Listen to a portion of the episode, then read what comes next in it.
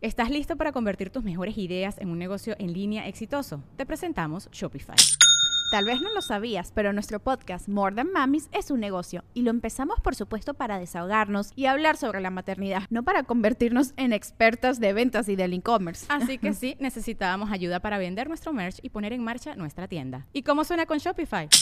Llegó otra venta. Shopify es la plataforma de comercio que está revolucionando millones de negocios en todo el mundo. Ya seas un emprendedor desde tu casa o desde donde sea, Shopify es la única herramienta que necesitas para iniciar, administrar y hacer crecer tu negocio sin dificultades. Con Shopify puedo gestionar pedidos, envíos y pagos desde cualquier lugar, brindándote toda la información y estadísticas de tus ventas al detalle. Regístrate para un periodo de prueba con tan solo un dólar al mes en shopify.com barra sonoro, todo en minúsculas Ve a shopify.com barra sonoro para llevar tu negocio al siguiente nivel. Shopify.com barra sonoro.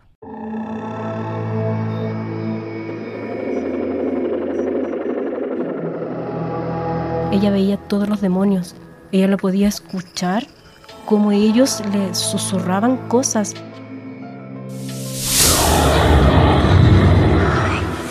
Y yo ahí le dije que no te podía tocar.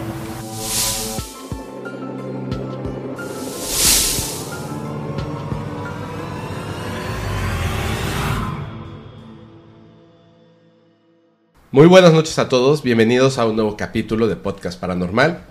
Hoy vamos a... Uy, un capítulo súper interesante. Van a ver, estoy con una persona que acabo de conocer, pero me han hablado muchísimo de ti. Y me gustaría, Connie, por favor, si nos puedes hablar un poco de a qué te dedicas, quién eres y al final, cuáles son tus redes sociales o plataformas donde la gente te puede seguir. Ok, eh, bueno, todo el mundo me conoce como Connie, soy medium, eh, participo en el equipo GIF Contactados. Eh, ¿Qué es lo que hago dentro del equipo? soy la persona que va rastreando dónde puede estar el fenómeno paranormal o la actividad paranormal, más como eh, a ver, por ejemplo, yo entro a un lugar y te puedo decir así como, en este lado se puede investigar porque sí suceden cosas, si hay espíritus o si hay, no sé, energía remanente, eh, o, te puedo descartar ciertos lados. Entonces, dentro del equipo es, más o menos ese mi rol y también el de la protección espiritual del, de todo el equipo. Y tú, por ejemplo, para, o sea, para llegar al punto de ser medium, ¿Te preparaste de alguna manera? O sea, supongo que naciste con, con un don. Sí, sí, en realidad eh, siempre tuve, eh, no sé, sueños premonitorios, eh, este, como presentimientos que después se cumplían. Siempre fue como así, pero nunca me había dado cuenta hasta que llegué eh, por cosas de la vida, porque tenía una hija enferma y eh, llegué a estas cosas como de terapias alternativas porque la medicina eh, tradicional no me estaba ayudando. Entonces llego a esto como de las eh, como terapias de sanación. Reiki y ese tipo de cosas. Sí, muy parecido al Reiki. Y conversando con la persona que iba a hacer la terapia, ella me mira y me dice, tú eres medium. Y yo le dije, o sea, yo tengo estos sueños, algún, no sé, pues, algunos pensamientos que sí se cumplen, pero no sé si tan así como un medium. Y me dice, sí, sí lo eres, entre nosotros nos reconocemos. Y yo quedé así como... Y él empezó como a instruirme y a hacer cursos en donde fui aprendiendo a canalizar las energías y eh, al final lo que aprendí de todo eso fue como hacer un puente, ¿cachai? Para poder eh, llegar a la gente con esta energía, porque yo trabajo con la energía de amor. Entonces, eh, yo llego a la gente con la energía de amor para poder ayudarla a sanar. Ajá. Tan solo, eh, pero no es como solamente una energía así como que vaya, llegue y se sane, por ejemplo, de alguna pena o algo así. También se sanan, se va renovando también todo lo que son sus órganos, su vida, su vida se corrige, porque todos venimos con una misión a este mundo. ¿Ya? Pero en, el transcurso de nos vamos como desviando.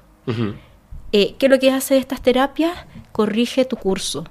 Se va la gente que se tiene que ir de tu vida, que ya no está aportando, y llega la gente que de verdad va a hacer un aporte. Entonces, dentro de lo que fue mi vida y mis vivencias, fue así. Comienzo a hacer estas terapias, me enseñaron a hacerlas y la gente que eh, como que ya no servía, o sea, no quiero decir así como no servía, sino que ya no estaba haciendo un aporte dentro de mi vida, salió y eh, la gente que eh, venía a enriquecerme llegó y eh, fue contactados que llegó en ese momento. ¿Contactados? Contactados, del equipo YIT. Ah, bueno, ustedes se hacen Sí. llamar contactados. O sea, Así no es. porque sean contactados de, de entidades. En algunos casos sí. Claro, claro. Sí, es que hemos tenido de- eh, bastantes experiencias eh, como de contacto, ya sea, por ejemplo, a través de la meditación, en, mis ejercicios o a través de estos tipos de investigaciones. Ahorita vamos a llegar a eso. Pero antes, algo que nos faltó, no nos dijiste tus redes sociales. Ah, me pueden encontrar en Instagram como Connie Contactados, Connie-Contactados. ¿Es con una N? Con, sí, con una sola N, Y. Ok, Connie contactados, con Sí. guion bajo. Sí. Connie, guion al piso o guion bajo, contactados. Así es. Ah, ¿Es, ¿Instagram es la única red social que utilizas? Facebook, pero Facebook lo tengo así como más para mí. Privado. Sí, porque eh, era el antiguo, entonces ya tengo mi familia y entonces preferí dejar solamente eso. Ok, ahí está. Entonces, de todos modos, ya saben, como siempre, van a estar las redes sociales aquí abajito, en donde quiera que estén viendo o escuchando esto, van a estar ahí las redes sociales a un clic de distancia. A ver, vamos a empezar desde el principio, porque te tengo que decir algo. Dígame. Em, yo cometo un error. Es que a mí me encanta el fenómeno no humano. Y no solamente eh, en términos de extraterrestres, sino de cualquier forma de vida distinta a la humana que tiene la inteligencia suficiente o raciocinio para comunicarse con nosotros de una manera u otra. Y eso a veces envuelve a otro tipo de entidades que serían como del fenómeno paranormal. Aunque no debiera, todo lo que tiene que ver con los fenómenos paranormales me causan mucha curiosidad, pero más dudas que curiosidad. Noto a las personas que quieren creer, así como yo quiero creer en el fenómeno extraterrestre, digo, lo creo, lo, lo- lo he experimentado de primera mano, o sea, no- ya, no, ya no necesito convencerme, pero veo, por ejemplo, gente que se anuncia, que acude a otros podcasts y que dicen, sin tirar mala onda a nadie, Claro. en general, dicen, soy angelólogo y todos tenemos un ángel, bla, bla, bla, bla, y digo, ok, entonces si yo soy budista, estoy en un error. Mi creencia está en un error porque pues no tiene nada que ver los ángeles en esta historia. Si yo viví en el antiguo Egipto, estoy en un error. Si fui sumerio, si fui un cavernícola, si soy un perro. O sea, forzosamente tengo que estar en esta idea católica cristiana para que el ángel, y que además ni siquiera se parece a los ángeles que describe la propia Biblia, ¿no? Es como un personaje que se nos ocurrió con el tiempo y que lo hemos caricaturizado y le hemos enfatizado en una bondad, me suena a que me están mintiendo. Pero, ahí viene la curiosidad, no espero, o sea, espero que la gente no se moleste. Necesito que se resuelvan las dudas. Vamos a empezar por el principio. Claro. ¿Qué es un medium? Un medium es un canalizador. Ajá. Yo soy el medio para que eh, otras dimensiones puedan llegar a esta dimensión. La puerta, la ventana. Así es. Entre el otro mundo y este. Claro. Ok.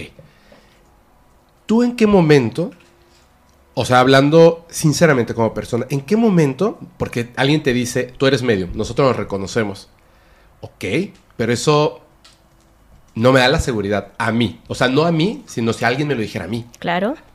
¿En qué momento tú te diste cuenta de que había algo distinto al resto de las personas? Que cuando alguien te enfatizara algo así, dijeras, me hace clic, tienes razón. ¿Cuándo fue? Cuando fue que... eh, a ver, en, en estos ejercicios que, que me hacían de, de canalización para la sanación, Ajá. nos hacían eh, canalizar a, a tu persona o al paciente o al usuario que estuviese ahí contigo. Ajá. Y dentro de esas canalizaciones eh, yo tenía visiones de su infancia. Entonces cuando termino la sesión, yo le pregunto, esto es aquí, esto es allá, tú estabas vestida de esta manera, de esto aquí. Y ella me dice, sí. Y eh, justo eran como un, un suceso en su vida que le marcó. Que era importante y que lo recuerda. Claro, claro. Y ahí eh, fue que yo dije así como, es verdad lo que yo estoy viviendo, lo que yo está pasando por mi cabeza, porque uno duda mucho. A mí me costó mucho llegar a asumir que yo era medium. Claro. Yo decía, no, puede ser sensitiva, un poquito, no sé, más sensible de lo normal. De verdad me costó mucho definirme como medium. Ajá. Ahora, eh, con todo lo que yo he pasado y con todo lo que he confirmado, porque uno en realidad igual necesita como que te confirmen. Claro. Porque uno dice, ¿es, es mi pensamiento o, o de verdad es eh, una idea o, o es la información que estoy buscando? ¿Ya? Y eso lo fui confirmando a través de, de la experiencia. Y ahí, claro, ahí yo asumo que sí, pues soy, soy medium. Es cierto, es cierto. Si uno necesita la confirmación. Claro. Muy bien. Por ejemplo, entonces quiero entender que cuando te dice esta persona tú eres medium, aún así dentro de ti, tú como que intuías que había algo, pero no tenías la confirmación. Cuando empiezas a hacer esos ejercicios, es cuando existe para ti la confirmación. Claro. Es cierto, y corrígeme si estoy en un error, que en la energía, digamos, fuera de, de nuestro cerebro que guarda las memorias en forma de conectomas o lo que sea, fuera de eso, nosotros tenemos como un campo energético que mantiene memorias, Claro. que eso es lo que tú puedes experimentar cuando te canalizas con otra persona, ¿cierto? Puedo, puedo- eh, a ver, eh, puedo experimentar en varias áreas. A ver. Puedo experimentar en vidas pasadas, puedo experimentar en sus campos áuricos, Ajá. ya en sus cuerpos celestiales, puedo experimentar a nivel físico qué está pasando por dentro de la persona, si hay algún órgano que no esté funcionando como corresponde. Y, eh, y me parece que es eso, así como lo físico y lo espiritual, eh, me puedo adentrar. A ver, entonces estos términos, en lo que tú has aprendido o comprendido, en la mayoría de las personas, pues pensamos a lo mejor en, en- en el recipiente, el cuerpo, y a veces algunas personas en el espíritu y algunas otras como espíritu, alma y cuerpo. Claro. Pero estás hablando, por ejemplo, de campos áuricos, estás hablando de cuerpo celestial. ¿Cuáles serían como, como todas las capas de un ser humano en lo que tú has aprendido? Más o menos, ¿eh? O sea, digo, no, no es un examen. No, a ver, cuando hay gente que llega eh, como vibrando tan bajito, como se le dice o se de- denomina, Ajá. que eh, hay capas que ya casi no se notan. Ok. Cuando yo voy escaneando, porque lo que hago es escanear con mis manos, eh, no las siento. Se supone que nosotros tenemos eh, siete cuerpos celestiales sobre nosotros y eh, cada vez que yo voy escaneando para poder sellarlos, Ajá. porque cada uno representa, por ejemplo, el pensamiento, los sentimientos, eh, vidas pasadas, hasta que llegas a la divinidad, que es esta fuente de creación.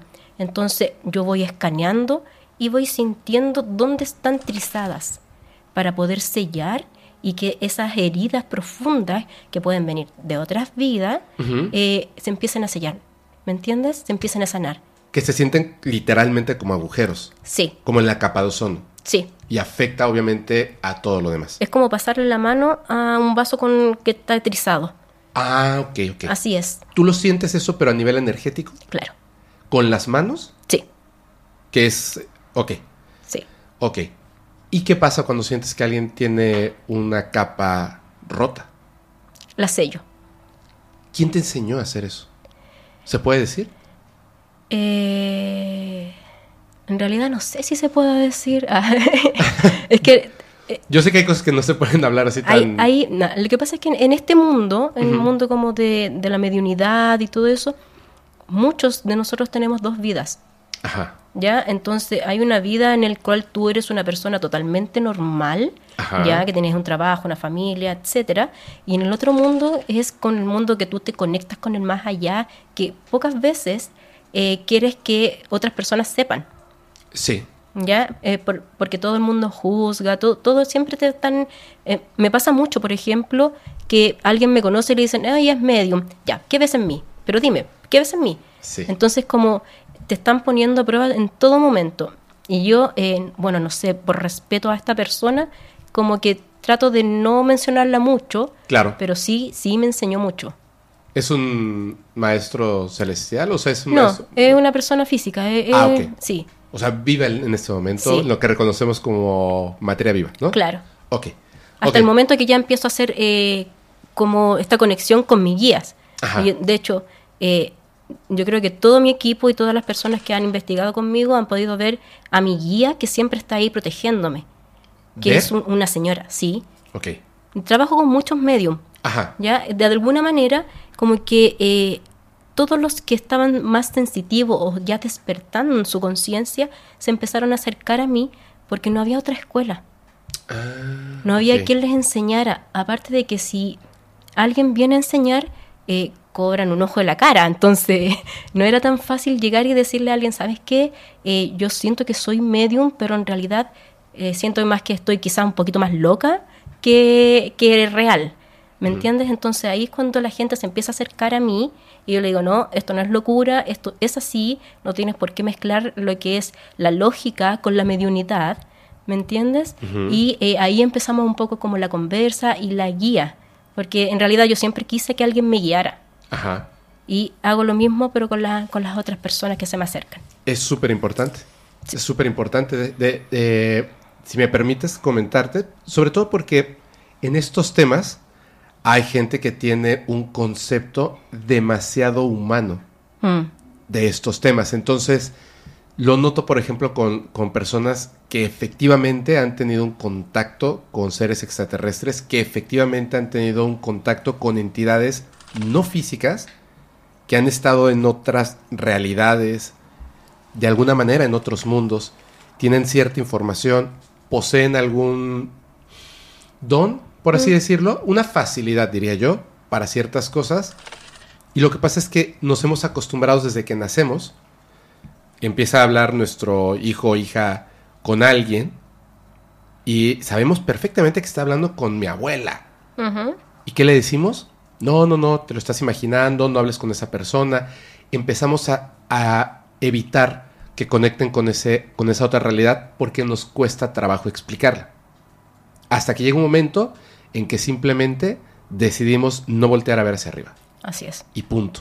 La mirada al piso y nos convencemos de que el cielo no existe, Así es. pero está ahí. o existe pero de una forma eh, muy religiosa, como nos van enseñando en el colegio, en, en todos lados. Entonces, la mirada que hay, por ejemplo, con la vida espiritual o con la conexión hacia los espíritus, es como tú te estás comunicando con demonios. Ajá. O estás mintiendo. Claro, O tienes un problema mental. claro. A mí me preguntaron en algún momento si eh, me había evaluado por eh, esquizofrenia. ¿Y lo has hecho? Eh, no, porque siento que la esquizofrenia igual tiene cosas distintas. Hay un deterioro cognitivo, hay un retroceso en el comportamiento, hay voces que te dicen ataca a los demás. Yo no ando por la vida atacando a los demás. Entonces, eh, yo sé diferenciar porque igual en, en mi vida normal, como te decía, trabajo en salud mental. Entonces sé diferenciar que lo que yo tengo no es esquizofrenia. Claro, claro. Sí, además es, es como muy... e- el- la esquizofrenia y el comunicarte con una persona que ya no está en este plano físico es totalmente distinto, porque esta persona te puede decir, en mi casa, en este lugar, dejé unos documentos que son muy importantes que necesito que se los entreguen a mi familia. Pues obviamente eso te puede ocurrir de la nada en- eh, con esquizofrenia, ¿no? Además que no se construyen ideas que están fuera de la realidad, Así es. que es otra cosa. Tú, cuando estabas chiquita, Mm. ¿Tenías eventos o veías cosas o sentías, lo, lo platicabas así con tu familia como si fuera lo más normal del mundo? ¿Te ocurrió? Vengo de una familia extremadamente católica, en Oh. donde, por eso te digo que eh, es como, a ver, si tú hablabas o veías o sentías algo, eran demonios, ¿ya? O, o- o no era alguien que, eh, no era algo bueno, Ajá. ¿ya? Me enseñaron eso. Me recuerdo que eh, la típica, los adultos conversando, los niños se van a acostar después de cierta hora, y me mandaban a acostar y yo sentía que alguien entraba a mi pieza, yo me cubría completa la cabeza y esta persona caminaba como con sandalias por alrededor de mi cama. Y caminaba, caminaba y no paraba nunca de caminar hasta que yo con mi crianza religiosa rezaba y se pasaba. O sea, se- como que se desvanecía, ¿no? Sí. Se iba. Sí. De hecho, muchas veces pensé que me estaban jugando bromas. Yo vivía con mi primo, que también tenía como la misma edad, Ajá. y pensaba que era eso. Pero lo sentía gritar de otro lado del- de la casa. Entonces yo así como él estaba jugando porque la mamá de él no lo había mandado a acostarse y a mí sí, y yo estaba acostada y sentía que esto caminaba por alrededor. Vi muchas veces eh, a mi primo jugando y en realidad nunca estuvo en la casa porque él iba al, al jardín. O sea, te estoy hablando de cuando era pequeña, muy pequeña. Eh, a ver, a ver, o sea, como, como un doppelganger de tu Así primo. es, sí. ¿Y eso qué, qué, qué explicación tiene? Um, según yo, eh, por familia, creo yo que él tenía muchas ganas quizás de estar en la casa jugando y se teletransportaba de alguna manera, de, de manera eh, quizás energética, Ajá. a jugar, mientras él quizás no quería estar en el jardín. Porque ahora que recuerdo, él no le gustaba ir al jardín. Era una proyección astral. Puede ser, sí. Qué interesante. Es que eh, he estado platicando mucho con otras personas, con historias que me han mandado y detalles así que cuentan. Es que una vez estuvimos con, hablando con una persona, pero así largo tiempo. Mm. Mucho tiempo estuvimos platicando, conversando, bla, bla, bla, bla. Y al día siguiente volvimos a encontrar a la persona. ¿Cómo estás? Oye, ¿te acuerdas de lo que te estaba diciendo ayer? Y la persona se queda con cara de, ¿de qué hablas? Yo estuve fuera del país, acabo de llegar hoy. Y es así como, no, o sea, no, no solo yo estoy hablando contigo, muchas personas estuvimos hablando contigo. No era yo. Sí. Es, es eso, ¿verdad? Y es, mm, o sea, es casi, bueno, no es casi, es literalmente la persona como tú y yo, así, materialmente, la luz produce sombras, pueden tocar cosas, o sea, es la persona tal cual. Y, y es que pasa que la gente ha limitado tanto el poder de su mente Ajá, que no saben que podemos estar a través de nuestra mente en distintos lados. O sea, nosotros podríamos viajar de aquí a otros universos Ajá. si entrenáramos nuestra mente.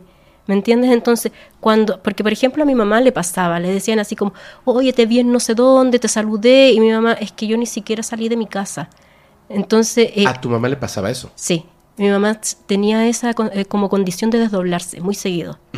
Ya, sí, eh, por eso te digo que es como de familia, pero una familia católica que se vuelve como un secreto hermético en donde, eh, ah, me pasó, pero quizás no pasó. ¿Me entiendes? ¿Y a tu abuela también?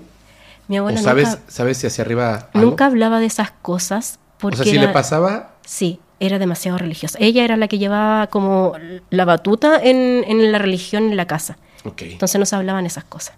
Wow. Y entonces, bueno, regresando, tú estabas chiquita Sí. y de repente veías a tu primo jugando, ¿te acercabas?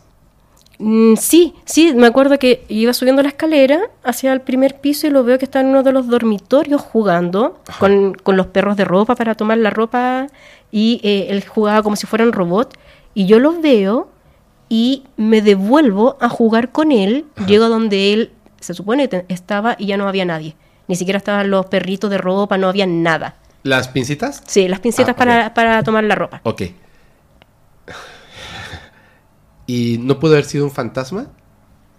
O sea, sí lo viste que era tu primo. Era tal cual. Sí, tal cual mi primo. Sí lo viste. Igual yo era chiquitita. Ajá. Tengo que haber tenido unos 5, 6, 5 años menos quizás. Bueno, yo creo que ya, sí, ya. Pero lo recuerdo Sí lo así recuerdo. como si estuviera, me hubiese pasado ayer. Ok. Después de esto, ¿tú en algún momento, o sea, sin querer, le comentaste a tu mamá, a tu papá algo de esto? ¿Qué te dijeron? Que eso no pasaba. Y reza, hija.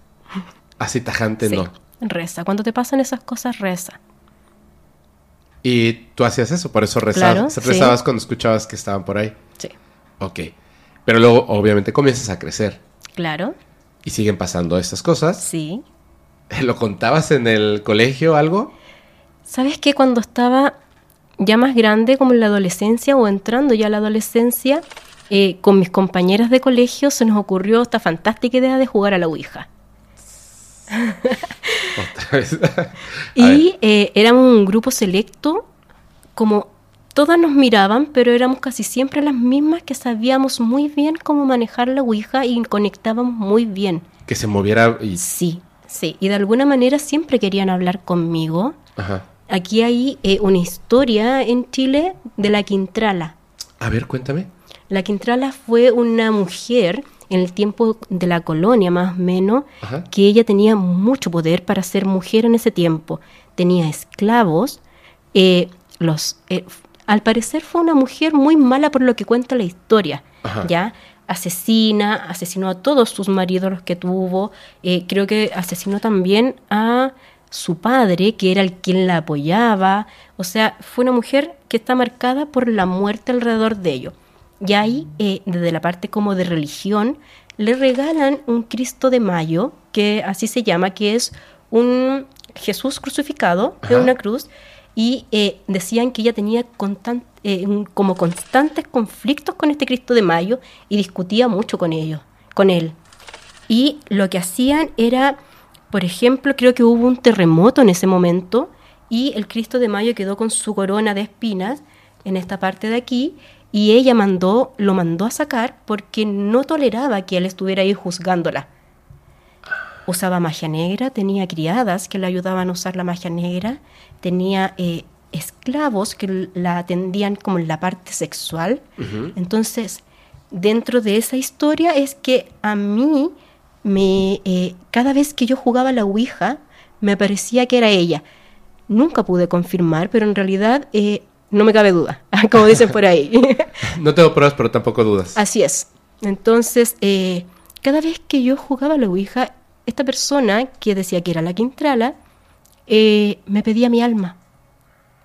Y yo, muy porfiada, decía, no, no, es que yo no quiero conversar contigo. Y todas las que jugábamos siempre tenían como un espíritu recurrente que iba a conversar con nosotros. Ya, por ejemplo, no sé, necesito conversar con tal persona y era siempre el mismo espíritu para ciertas personas y a mí me tocaba siempre la Quintrala. Después de eso, tuve procesos en donde eh, se podría decir que hubo como un acoso. No me dejaban dormir, yo me estaba quedando dormida, me acuerdo que me pegaban en la frente y me decían, sí, Connie, Connie, me decían. Me tiraban la sábana, era, se sentían pasos alrededor también, con mi mamá al lado. ¿Ya? O Entonces... sea, tu mamá también los escuchaba. Sí, pero siempre negándolo. Es como, no, a lo mejor me lo imaginé. Ok. Entonces, desde ahí eh, viene como mi historia aún más profunda, A ver. porque eh, yo fui mamá adolescente Ok. y la Ouija me dijo cómo se iba a llamar mi hija. No manches. Sí. Yo mucho tiempo después recordé eso y dije, ¿por qué le puse igual? Sí. O sea, en algún momento tú jugando, y, eh, ¿cómo le dicen a esta mujer? ¿Quintrala? Sí, Quintrala. O sea, supongo que hacían las preguntas. ¿Eras adolescente de cuánto? ¿14 años? ¿Menos? Teni- no, tenía 15 años, sí, 15 15, años. años. sí. Y hacían varias preguntas. O sea, que siempre uno le quiere hacer a la Ouija, ¿no? Claro. Cuando me voy a morir, este... No En- sé. En, en vez, en vez, yo recuerdo mucho que preguntaba así como si necesitaba algo. Y ella ahí me como respondía. dándole asistencia a la, Sí. a la persona. Sí, y ahí ella me decía que era mi alma. Pero la persona, o por lo menos el espíritu que esa vez me dijo cómo se iba a llamar mi hija, Ajá. no era la Quintrala, porque yo estaba en otro lado conversando con mis primas Ajá. Y le dije, ¿sabes qué? Mira, aquí eh, me resulta súper bien, juguemos. Y jugamos. Eh, según nosotros, eh, estábamos hablando con el espíritu del papá eh, de un amigo y él me dijo que yo estaba embarazada y que se iba a llamar de tal forma. ¿Y si ya estabas embarazada? Sí, pero yo no sabía. Tú no sabías. No, y aparte no. Te, dio, te dijo el nombre. ¿A ti se te olvida esto? ¿Y por qué decidiste ponerle ese nombre? Digo, no, no, no vais a decir el nombre, pero... Pero ¿por qué decides cuando tienes a tu hija ponerle X nombre? Tuve hasta los siete, ocho meses sin saber el sexo. Entonces, según yo, era hombre porque se movía mucho. Es como lo típico que dicen, no, si se mueve mucho es hombre. Eh, y cuando me dicen ya, viene el parto, como que tuve que decir así como, ¿cómo le pongo si al final es mujer? Y yo le tenía nombre de hombre, ¿cómo le pongo? Y me viene este nombre, dije ya, listo, me encanta el nombre, se lo puse. Tiempo después recuerdo esto. ¿Sabes? Hay una cosa que se me hace extraña ahí. De alguna manera implantaron Mm, un nombre en ti o se lo o tú decidiste porque dicen que los los espíritus tienen la capacidad de la mediumnidad, ¿cierto? Sí, se lo tienen. Porque ya no están viendo el tiempo como nosotros. Es todo en, en tu aura lo que leen. Leen a la persona, leen tus memorias, leen las cosas hasta el futuro, que son como eh, que ya no se pueden cambiar. Sí. Qué raro. Es, es una duda, ¿no? Que vas a... Es que si yo te contara toda la historia, comprenderías por qué. Cuéntamela. ¿Por qué no me la cuentas? Cuéntamela. a ver. Después de, de que ella nació, bueno, nosotros siempre hemos sido muy sensitivos, muy sensibles y todo. ¿Tu hija también? Sí, pero hasta cierta edad Ajá. ibas a comprender por qué. A ver, ok, perdón.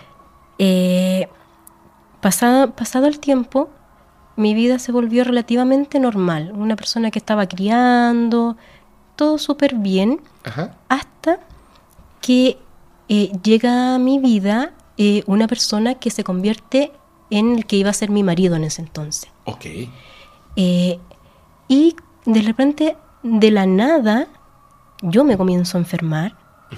Y es ahí cuando yo, de un día para otro, porque esto fue así, yo despierto y comienzo a orinar sangre, sí, y yo ya no me podía parar del dolor y me voy a... me llevan a urgencia. Me llevan a urgencia, nadie sabía lo que yo tenía. Tú ya tenías a tu hija. Sí, mi hija ya estaba, tenía por lo menos como unos 10 años. Y un día despertaste y simplemente Sí, después de, conocer a esta persona. después de conocer a esta persona. Sí. Ok. Eh, ya me llevan a urgencia, me empezaron a pasar puras tragedias y con eso conlleva que en la casa también empezaron a pasar cosas raras. Ajá. Cosas raras voy a... eh, habían golpes, habían puertas que no se querían abrir y cuando uno recién así como la forcejeaba decía, ya, ya, pues eh, déjame abrir, ahí como que se abrían.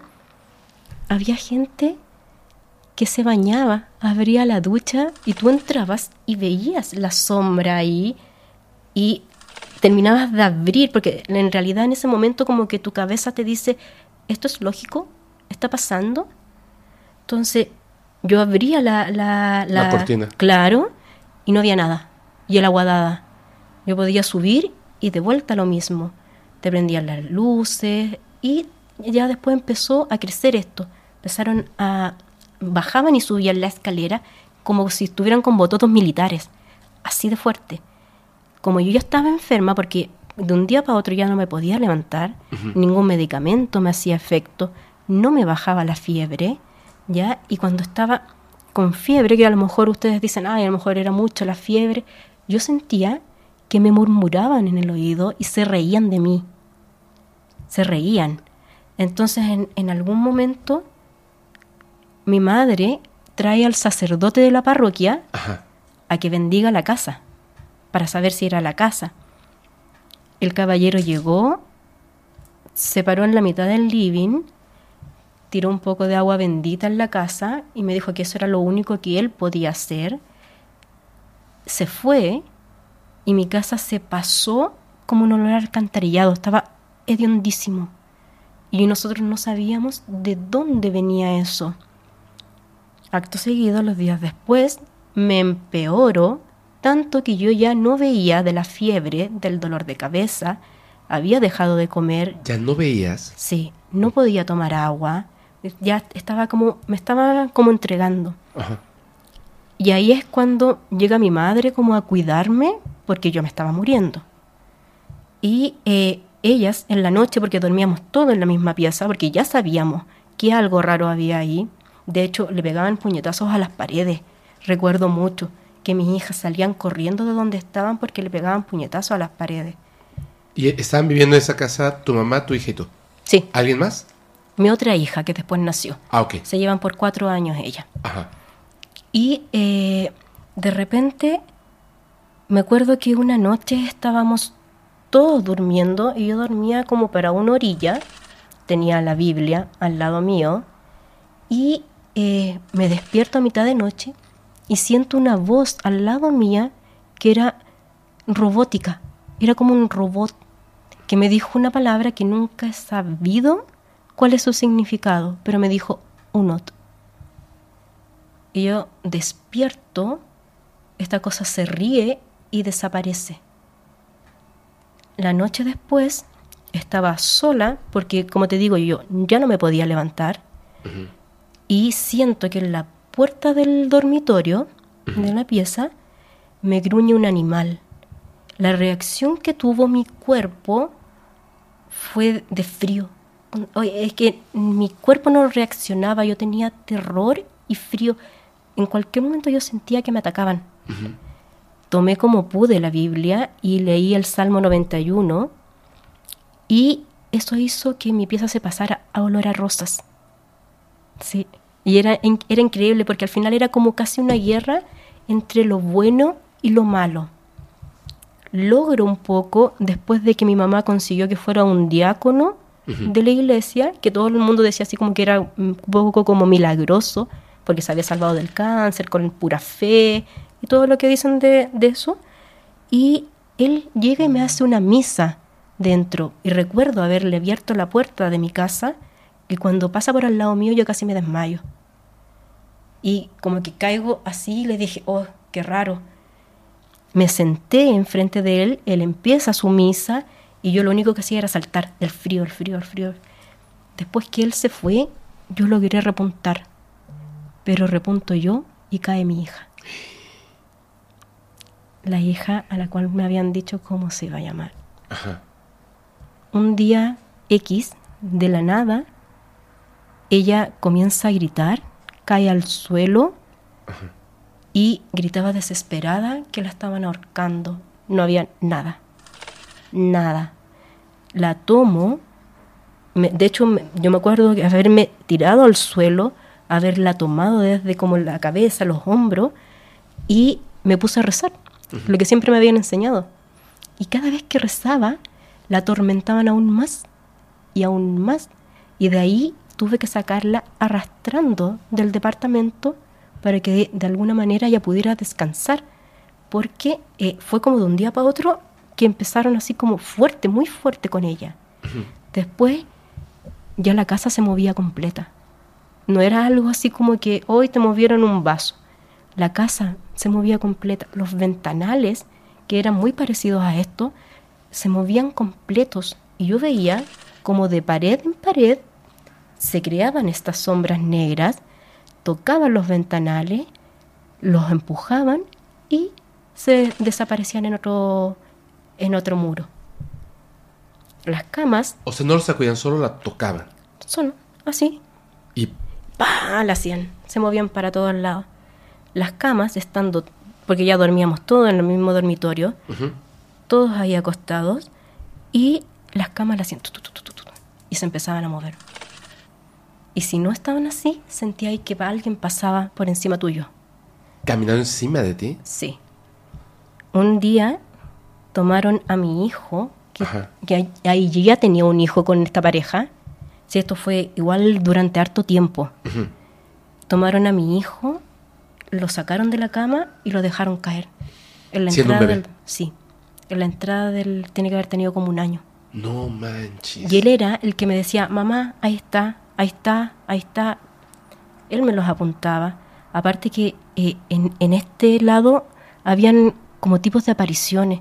Recuerdo muy bien haber llegado de dejar al colegio a mi hija y estaba como haciendo el desayuno y veo que en la entrada de la cocina se asoma una cosa negra, pero era como con figura humana, con el pelo negro muy desordenado, me queda mirando y se esconde.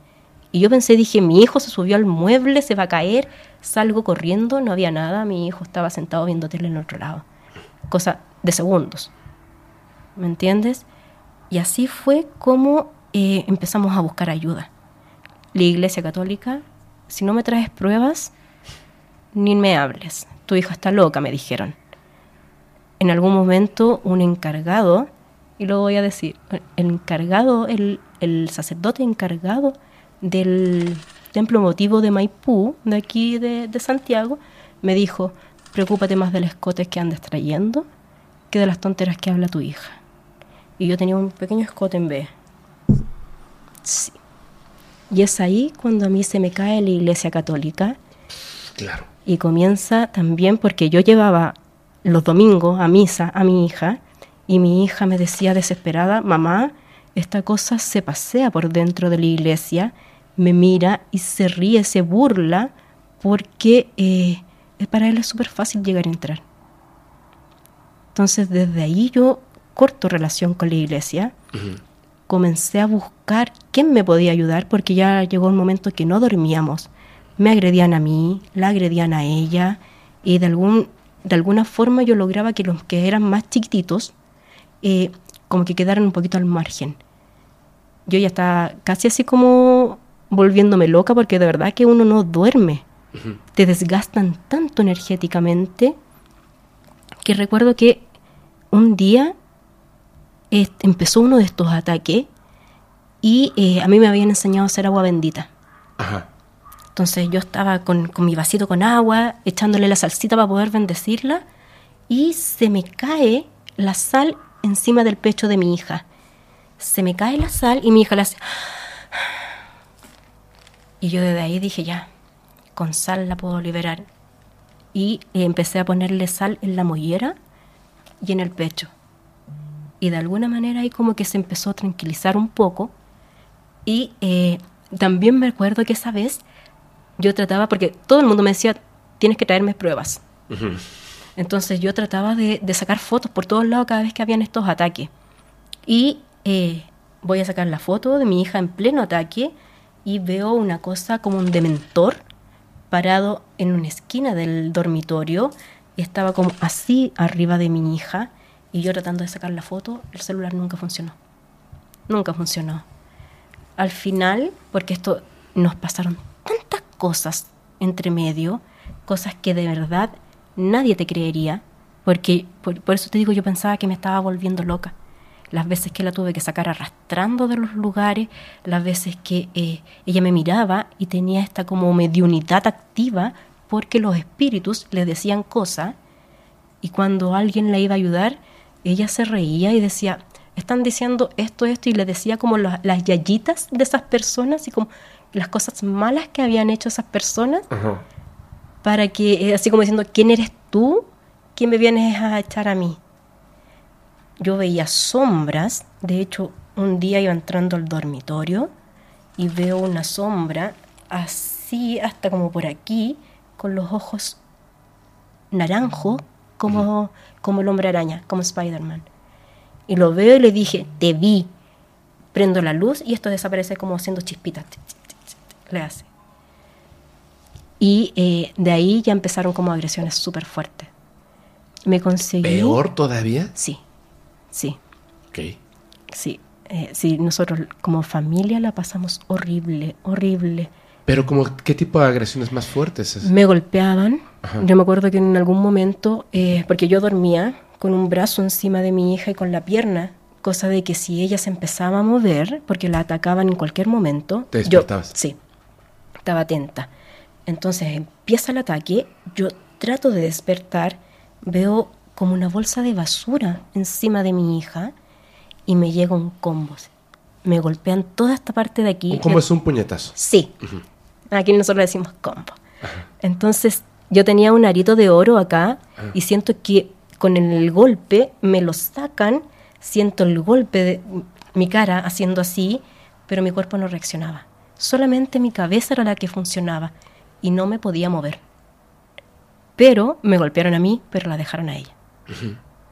Y eh, de repente me acuerdo haber hecho, haber celebrado un cumpleaños, que eso fue como ya como lo último que dije, ya no puedo seguir aguantando. Uno de los invitados tiene que haber tenido 10 años. Entró al baño, salió pálido y me dijo, tía, el hombre de gris me dijo que me fuera inmediatamente para mi casa. Manchis. Sí.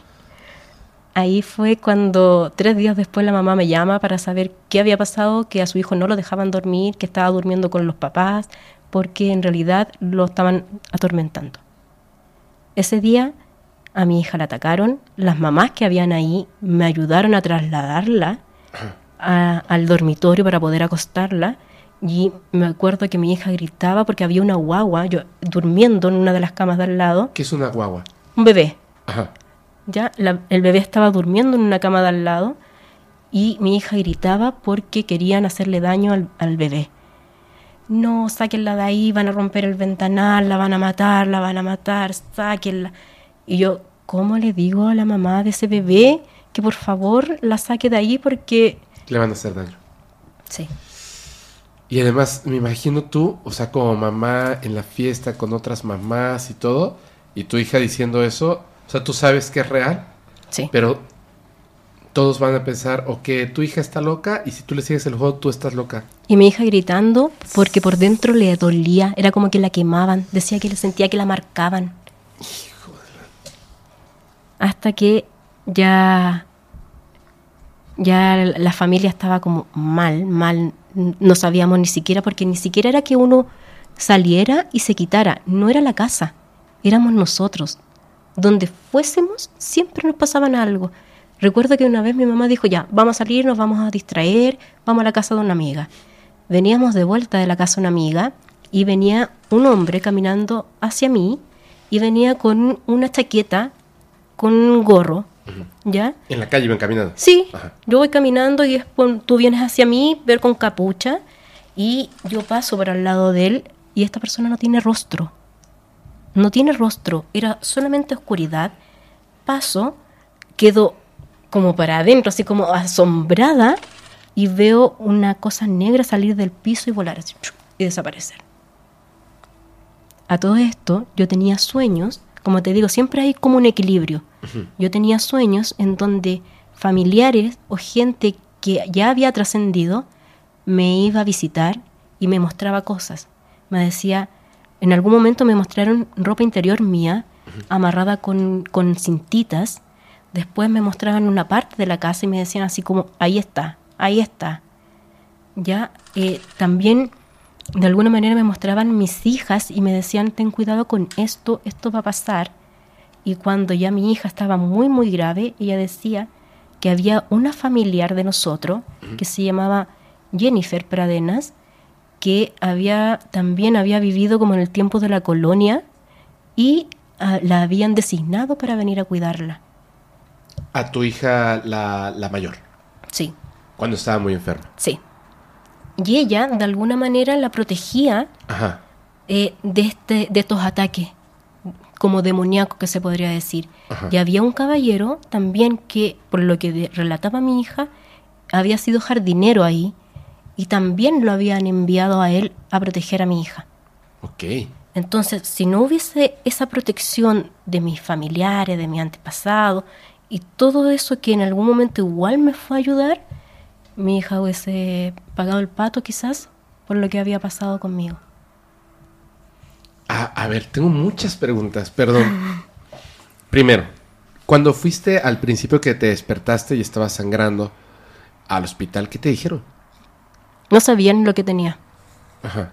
No, no sabían. Decían que tenía cálculos renales, que era por eso. Recuerdo que el que fue mi marido en ese entonces eh, me llevaba en brazo porque yo ya no caminaba del dolor. Y al final definieron que era una pielonefritis, ¿Perdón? una infección en los riñones. Ok. A mí mis riñones de un día a otro me fallaron, me estaban fallando. Y eh, después de eso, como te digo, yo dejé de comer y todo, yo solamente vomitaba, vomitaba, vomitaba. ¿Y por qué te digo cuando, cuando con- conocí a esta persona como que mi vida cambió más? Porque yo lo veía que él se, paraba- se paraba al lado mío y comenzaba a murmurar cosas muy parado así y movía la boca. Mientras yo vomitaba, vomitaba, y yo ya no tenía nada más que vomitar y seguía vomitando. Y él de alguna manera me, me obligaba como, ya pues párate, pues si ya no, no tienes nada. Y cuando yo lo conocí, él me contaba muchas historias de brujería del norte de Chile.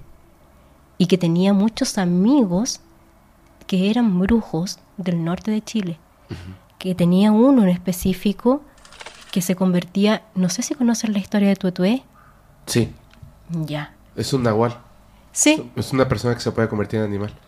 No. El es un pájaro, ¿no? Es un pájaro. Ajá. El brujo deja su cuerpo, se le desprende la cabeza Ajá. y le salen alas y sale a volar a buscar almas. Sí. Ya. Él me explicaba que esta persona, eh, que era su amigo, era un tutué. Y me comentaba cómo lo hacían también para poder salir a volar y que él lo había buscado como para reclutarlo a él como brujo. Era como su aprendiz. Yo en ese momento, cuando recién lo estaba conociendo, pensé que eran historias. Así como un poquito más fantasiosos. O sea, él, él era, él era, según lo que te dijo, él era el aprendiz de un brujo de alta magia. Sí. Porque llegar a ese punto es, no hay más arriba. Así es. De hecho, él me contaba que eh, esta persona tenía como mascotas y las mascotas cargaban espíritus, Yes. cosa de que cada vez que él recibía un ataque y estaba a punto de morir, él podía sacar un espíritu para poder recuperarse. No manches, eso es nigromancia. Así. Y, y esa era tu pareja. Era el, el- el- se podría decir como el maestro del- de mi pareja. Por eso, eh, eh, eh, Sí. ese era el maestro de tu pareja, pero tu pareja era el aprendiz. Sí, Pero no era el papá de tu primera hija. no. No lo era. ¿Y qué pasó? Yo casi me morí. Ajá. Después eh, logré que gente Ajá. de la iglesia evangélica, cristianos, fueran a ver a mi hija, porque ya la iglesia católica, cero posibilidad. Y cuando ellos llegaron, me acuerdo que se sentaron al lado de mi hija y comenzaron a pre- hacerle preguntas, porque obviamente hacen como un estudio antes de llegar y hacer cualquier cosa, para saber si es verdad o alguna enfermedad psiquiátrica. Y mi hija sabía cosas de ellos que no debería por qué saber. Entonces ellos se miraban y decían así como, ya, ¿cuándo podemos venir de nuevo? Y cuando ellos llegaron, ya una segunda vez, recuerdo que mi hija estaba sentada en, en una silla, empezaron este, a, ora- a orarle Ajá. y ella cae, cae al suelo y comienza su estómago a moverse. Ay, ay, me hice horrible. Sí. Y ella gritaba, Como si, desesperada. como si fueran olitas así de agua. Sí. Sí. Y eh, ella gritaba, desesperada, me pedía ayuda y nos pedían que estuviéramos toda la familia unida ahí. Entonces yo recuerdo tener a mi guagua en brazo, a mi otra hija ahí tratando como de, de contenerla, que no mirara mucho. Los cuadros que habían en la casa, al parecer, yo no sé si esa parte fue parte como de la psicosis que estábamos viviendo ahí. ¿Lo escuchaste? Sí. como de la psicosis que estábamos viviendo ahí. Como de la psicosis que estábamos viviendo ahí. Siempre, siempre que tú hables conmigo, van a pasar cosas así. Sobre todo estos temas. Increíble, increíble. Y entonces, ¿se movían? Se movían. No, los ojos. Y nosotros teníamos en las puertas, teníamos santitos. Ajá. todos dados vuelta. La virgencita que me habían regalado cuando estuve muy enferma con esta piola nefriti, le rompieron la cabeza, se cayó degollada. Sí. Entonces comienzan como el ritual y eh, ella comienza con su vaivén hasta que vomita. Sí, tiene esto así como, ah, ah, ah, y empieza, hasta que ya le empiezan como a dar arcada y todo. Ajá. De ahí, la pastora, porque fue una pastora, junto con su comunidad, me mira y me dice, si tú no estuvieses aquí, esto hubiese sido horrible. Tú los proteges a todos ellos. Y yo quedé, me dijo, eres tú la especial acá, por eso te vienen a molestar. Sí, Y entonces tu hija vomitó el mal. Lo, lo materializó y lo expulsó. sí. Y tú le preguntas a ella Ajá. sobre ese suceso y ella bloqueó todo. Claro, no se va a acordar. Y ahora cada vez que ella tiene sueños premonitorios, le da mucho miedo. Ella dice que ella no quiere. No, yo no quiero despertar, me dice. No quiero. Es que la pasó muy mal. Ella veía todos los demonios. Ella lo podía escuchar como ellos le susurraban cosas. Recuerdo que también una vez abrí la puerta de su dormitorio y ella estaba gritando y veo gente con capuchas negras parada al lado de ella. Eran tres personas. Y yo así, como que uno de verdad no sabe cómo reaccionar en ese momento. Creo yo que ese fue el momento cúspide en donde yo comienzo a despertar mi mediunidad. Pues sí, no manches. O sea, Tenía que protegerlos a todos. Tenía que hacerlo de alguna manera. Y desde ahí en adelante yo me volví aún más sensible. Empecé a sentir, por ejemplo, delante cuando estábamos conversando y recién estábamos hablando de esto del, del mundo espiritual, de que si te creían o no, de los ángeles, se acercó un espíritu. ¿te dijo algo? No, solamente vino para acá, creo que es alguien que te acompaña a ti. ¿Mujer o hombre? Un hombre. Ok. Sí. Eh, sí, es un hombre. Pero eh, es así. Sorry. Ok. Ah, ahorita te digo, ahorita te digo. Este. Ahora que estuvimos grabando eh, con otras personas, me acordé de algo. Creo que todas las personas tenemos como diálogos internos cuando estamos solos. Solo que a veces entiendo a tu hija porque eh, me ha pasado con muchas personas donde a veces entiendo a las personas que deciden no tener el contacto con un ser extraterrestre o seres extraterrestres que deciden cerrar ese tercer ojo. Porque lo pintan como un don Mm, es pero, una carga. pero es una carga, a veces Sí. es una carga. Y, y- y como que a veces no estamos preparados porque no, nunca nos prepararon para este mundo espiritual. Entonces, a veces cuando tengo yo diálogos en solitario, en generalmente son conmigo, pero a veces son con familiares. Y hay un familiar al que yo siempre quise estar muy cercano a él, pero él no lo estaba conmigo. Y sí, es un hombre. Entonces, ayer en la noche, eh, yo estaba teniendo un diálogo con esta persona. Y me dijo una cosa. Que eh, es, es como un diálogo que tienes tú mismo en tu mente. Mm. Pero me dijo, es que no me di cuenta de que necesitabas que estuviera cerca de ti. Pero lo estoy ahora.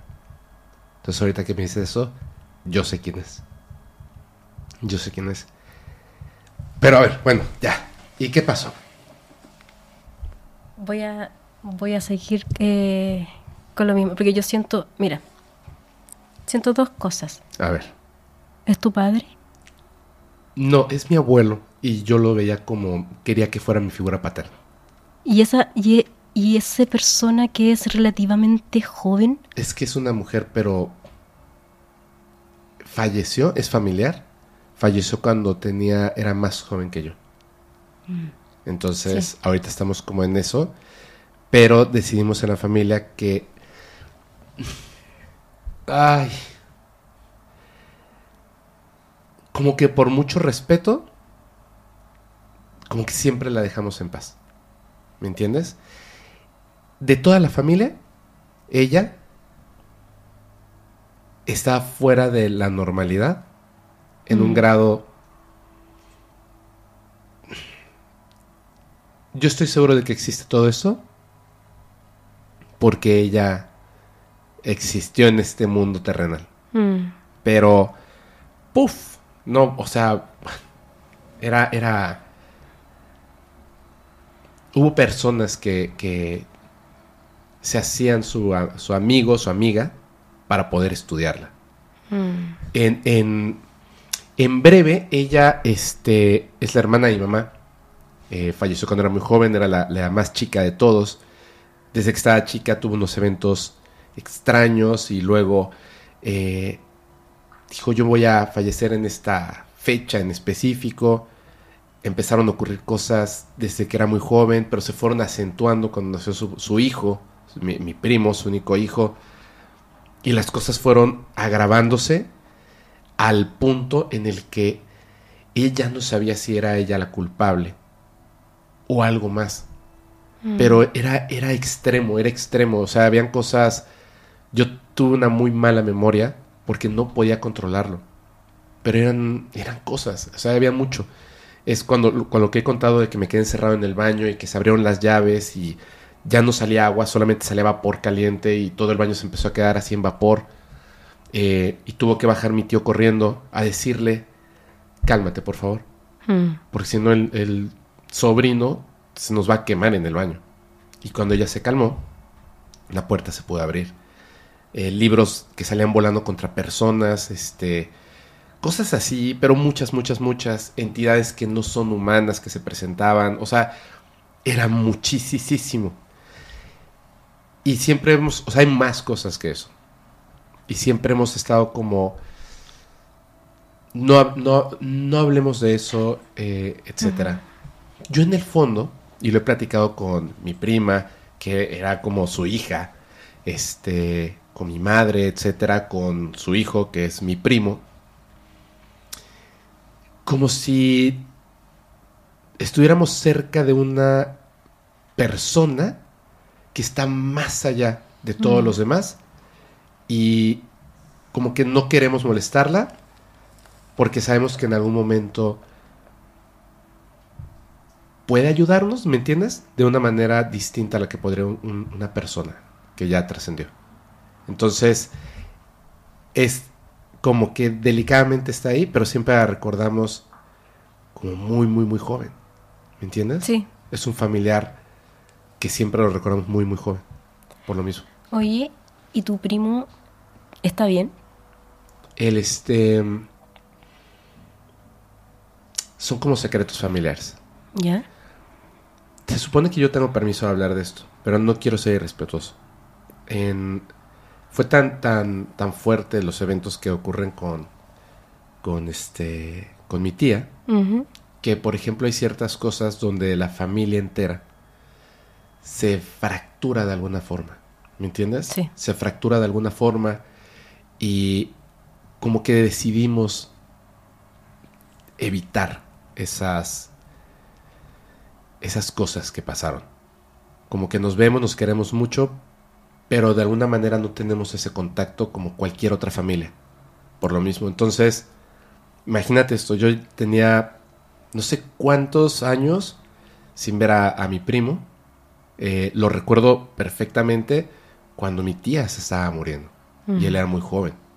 Y fue algo súper fuerte. O sea, súper, súper fuerte para todos. Yo, yo recuerdo esas cosas de estar en, en- en el funeral y, ver cosas que para mí fueron demasiado dolorosas y no comprendía lo que pasaba. Cuando lo vuelvo a ver, o sea, lo vi en, al- en algunas dos o tres ocasiones, pero ligeramente, fue hace poco, recientemente, y ya es una persona mayor, o sea, es mucho más grande que yo. Yo anda por los 50, o sea, imagínate. Y nos vimos y me dijo, te voy a contar una cosa.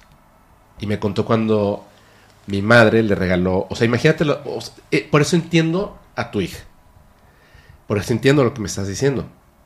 Me cuenta que me hizo una vez tu mamá, me regaló una pluma que la, la colocabas en el escritorio, digamos, como una pinza, y era como un- una cosa así larga, eh, y al final conectabas la pluma y quedaba así como, se quedaba moviendo, ¿no? Como una, no sé, como una antenita, y ahí estaba la pluma. Y ya, e- era un detalle que le había regalado, entonces él llegó y lo puso en su escritorio, en esta casa de tres pisos de, en forma de caracol que vivía hasta arriba. Coloca esto en Pachuca, hace mucho, mucho frío. Yo me acuerdo perfectamente de su cuarto. Entonces, él estaba durmiendo y de repente sintió mucho frío y pensó que se había destapado y que podía como estirar la mano y volverse a tapar con las cobijas. Entonces buscó con las cobijas y no las sintió. Pensó que se habían caído y bajó la mano con los ojos cerrados tratando de localizar las cobijas y no las encontró. Entonces abrió los ojos y se dio cuenta de que no estaba ni siquiera el cubrecama. Estaba él en, sus boxers, en el frío, en la cama. Entonces se paró y prendió la luz. Y las sábanas, el cubrecamas, las cobijas estaban perfectamente dobladas, puestas sobre la pluma, en equilibrio perfecto. Entonces lo vio y fue con su mamá. Y le dijo, ¿este qué está pasando esto? Ella sabía que no podía encontrar estas cosas o lo que fuera. Y le dijo que sí sabemos qué es. Es una mentira decir lo que fuera. Le dijo, eh, tómalas, haz tu cama, no digas nada y acuéstate a dormir. Y eso fue lo que hizo. Me dijo, yo viví mi adolescencia. No interactuando directamente con estas cosas, pero sí con el efecto de estas cosas. Entonces, es, híjole, es difícil. Sí. La gente debiera de tener, de alguna manera, poder acercarse a personas que te puedan, como dijiste en un principio, que te puedan orientar. Porque es difícil de repente hablar de, de que tienes comunicación con personas que ya no están aquí. Y no se lo dices a nadie. Y sabes perfectamente que hay esa comunicación. ¿Me entiendes? O que de repente eh, te visitan en sueños y te dicen cosas que son dolorosas para la persona a la que va dirigido el mensaje, pero tienes que hacerlo y tienes que decirlo. Y que a veces hay otras cosas que están alrededor que pueden destruir una familia. Así es. Y en este caso, eso que venía desde otra vida y otra realidad, fracturó muy fuerte esta familia. Muy fuerte. O sea, el, el hombre del que, del que hablabas, que es mi abuelo, mi abuelo eh, materno, yo la primera vez que vi a una persona con mucho dolor llorar tan fuerte fue a mi abuelo cuando se murió esa tía. Porque era la más chica. ¿Me entiendes? Y, y bueno, o sea, eh, ve, ve cómo es la vida. Me marcó ver a mi abuelo llorar tan fuerte y yo estuve presente cuando mi abuelo se murió. Fui el único familiar. Y son esas cosas que siempre digo, yo no creo que exista Dios, pero si existe, es un guionista. Así es. Y es excelente. Sí.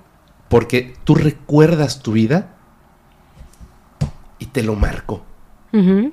Porque después va a ocurrir algo que es importante. Así me muestran, es como esta persona joven, yo lo veo de verdad así como saliendo de la adolescencia, un poquito más grande, pero te digo así como entre los 18 o 20 años, que algo le marcó. Esa tenía. Sí. Es, obviamente, es que vivir con una persona que es de alguna manera atormentada y llamada a que haga caso a su realidad y es totalmente complejo. Ay, es que... Es que nosotros humanizamos todo mucho, todo. De Claro. hecho, hasta la investigación paranormal está ligada o, o la realizan a través de las ciencias que nosotros conocemos. Claro. Jamás, y de hecho yo se lo planteo mucho a mi equipo, ¿por qué ustedes miden con la ciencia humana algo que no tiene que ver con esta dimensión? Hola.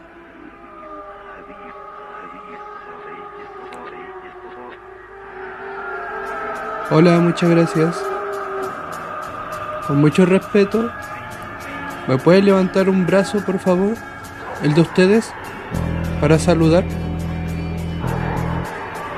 Con mucho respeto.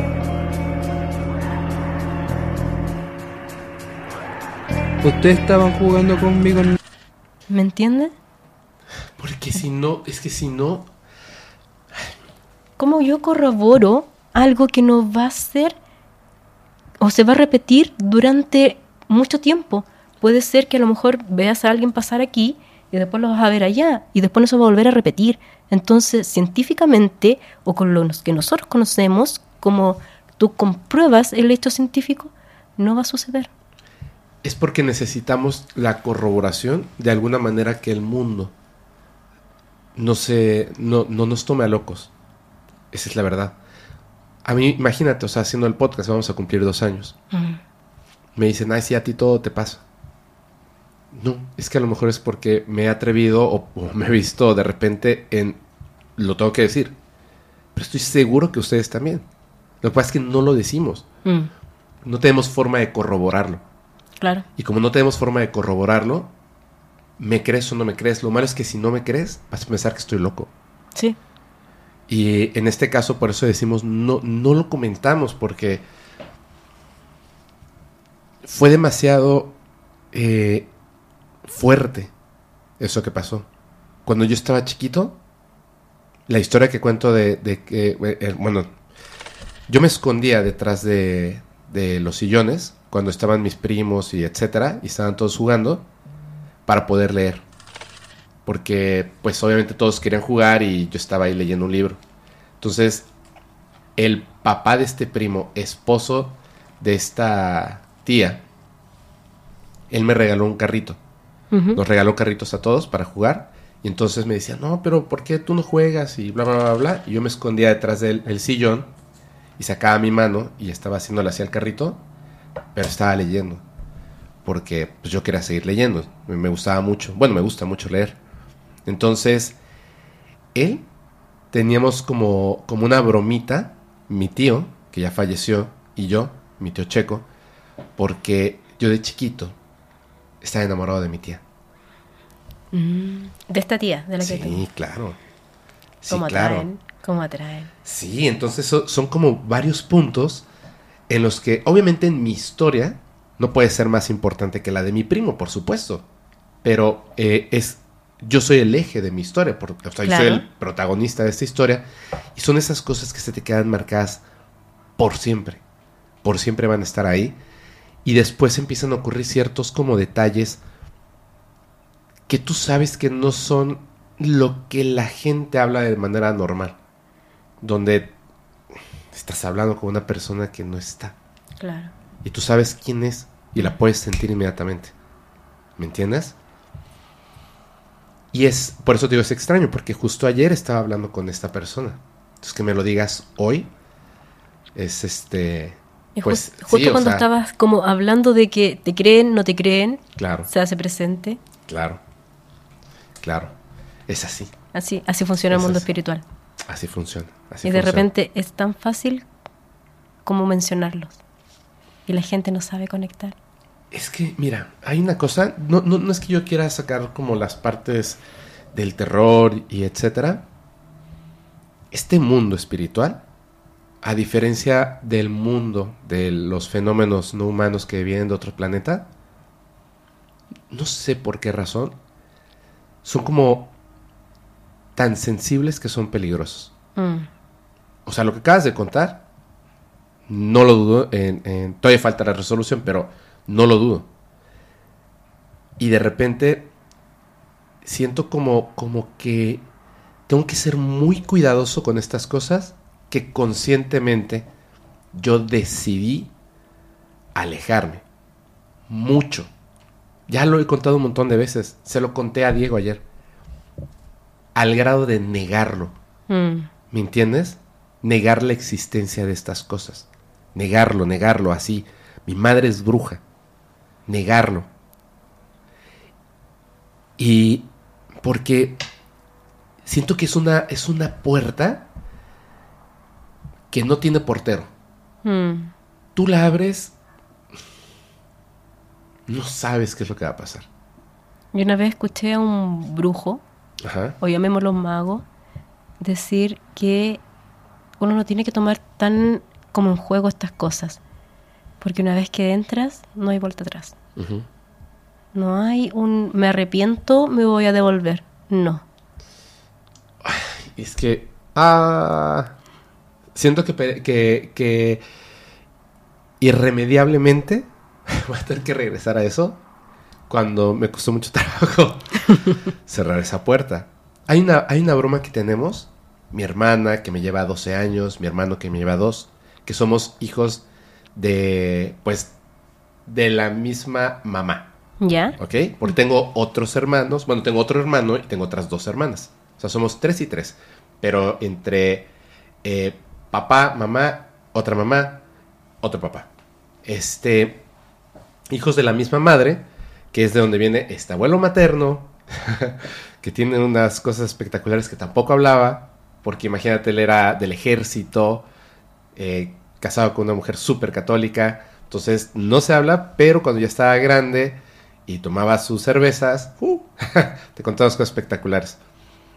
Eh, mi madre, hermana de esta tía, que tiene todo esto, mi madre, bruja, me encanta decirla así. Y eh, tenemos unas como, como bromas, mi hermano, mi hermana y yo, porque nos tocó diferentes etapas de la infancia. a mi hermana cuando le tocó la infancia con mi madre y a nosotros hasta que ya nos hicimos adultos, como nos juntábamos y ya platicábamos de nuestras infancias totalmente separadas. Mm. Y lo primero que decíamos es, no manches, ¿a poco no es bien feo que tu madre es bruja? O sea, cuando yo he tenido eventos con este mundo, viviendo aparte en la Ciudad de México y ella en Mérida, un evento terrible que ocurrió a las 3 de la mañana, que fue la última vez que esa novia con la que vivía eh, se quedó a dormir en ese departamento. Al día siguiente la llevé al aeropuerto y se regresó. Porque no, o sea, es- estuvo espantoso. Yo dejé el departamento. Cuando ocurre el evento, yo entré al baño a lavarme la cara. Me sentía súper raro. Y cuando salí, dije, le voy a hablar a mi mamá. Tomé el celular. Estaba marcando y no sonó. El teléfono no sonó. Porque ya estaba contestando. Y lo primero, no dijo bueno, o sea, a las 3 de la mañana. Inmediatamente sus palabras fueron, ¿estás bien? Porque ya sabía. O sea, ese tipo de cosas. Y entonces, siempre, siempre, siempre, siempre ha sido. Yo sé que esa conexión madre, hijos, hijas, o sea, existe en todo el mundo, lo sé. Solamente que hay una diferencia. Yo no le podía mentir a mi madre. Nada, cero. O sea, como transparente totalmente. O sea, cosas que no decía en silencio a los 14 años, que jajaja. A- Me despertaba a veces y ya me había puesto yo de acuerdo con algunos compañeros para no ir a clases. Y me despertaba y me se despertaba mi mamá y me decía, ¿para qué llevas tu mochila? Ya sabía. así, y yo así de, ja, este, ¿puedo irme de pinta? Pues ya te vas a ir de pinta, ¿no? Entonces ya dejaba mi mochila. Y eso era, puta, toda la vida. Entonces, y pasaban cosas en la casa, se quedaba a dormir una prima, la tiraban de la hamaca, etcétera, etcétera, etcétera, etcétera. Y yo dije, no. A mí estas cosas sí me dan un poquito de miedo, no las comprendo muy bien. Y cerré la puerta. Y me fui a vivir aparte. Y lo cancelé de mi memoria, así, tal cual. Entonces ahora veo como que se está acercando nuevamente. Ya, pero eso es todo. ¿Y sabes cómo se logra de alguna manera como aplacar esa angu- angustia que tienes por eso? ¿Cómo? Aceptándolo. Aceptándolo. Y desde ahí trabajarlo. Ay, Es que te van a buscar hasta el último día. pero Hasta el último día, hasta que tú lo aceptes. Yo lo acepto. Yo lo acepto. Entonces trabájalo. Pero es que no me voy a poder trabajar eso. No voy a poder. Mira. Yo no me. Siento que es importante. A ver. Siento yo que es importante que todos tenemos una misión. Creo yo, a lo mejor estoy equivocado, que la misión que yo tengo en este, en este mundo es la de no de comunicar, sino la de ayudar a comunicar. Es decir, que tú puedas aquí abiertamente hablar de estas cosas y mantenerlo, eh, ayudar a que se mantenga ese mensaje y llegue de una manera clara. Que creo que aquí está muy claro cuál es el mensaje. El mundo espiritual no puede ser medido en el mundo material. Así es.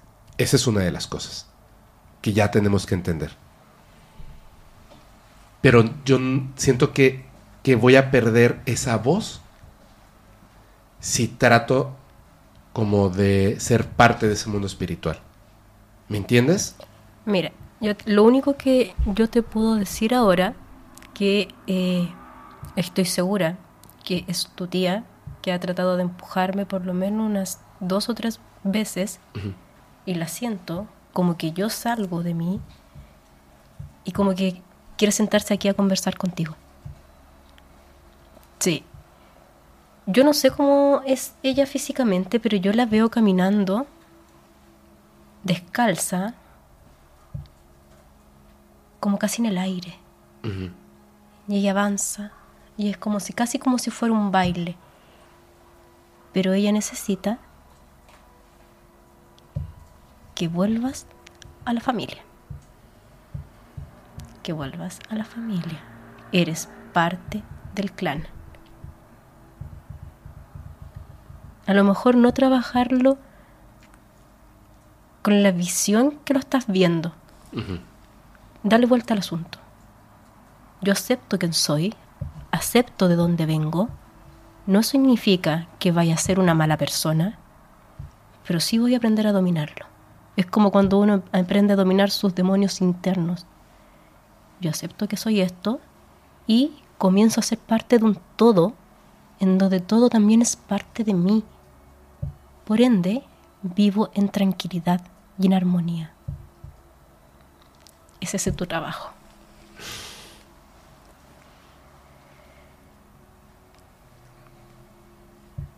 Lo siento, tenía que decirlo. No, está Así bien. si no me van a seguir empujando. Está bien. Está bien. Es que sí lo, sí lo. Sí lo he pensado mucho. Sí lo he pensado mucho. De hecho, cuando eh, voy con mi mamá y me empieza a hablar estas cosas, la interrumpo y le empiezo a hablar de otras. Que sé que son interesantes. Porque siento que no quiero caminar por ese camino. O sea, ¿No estás listo?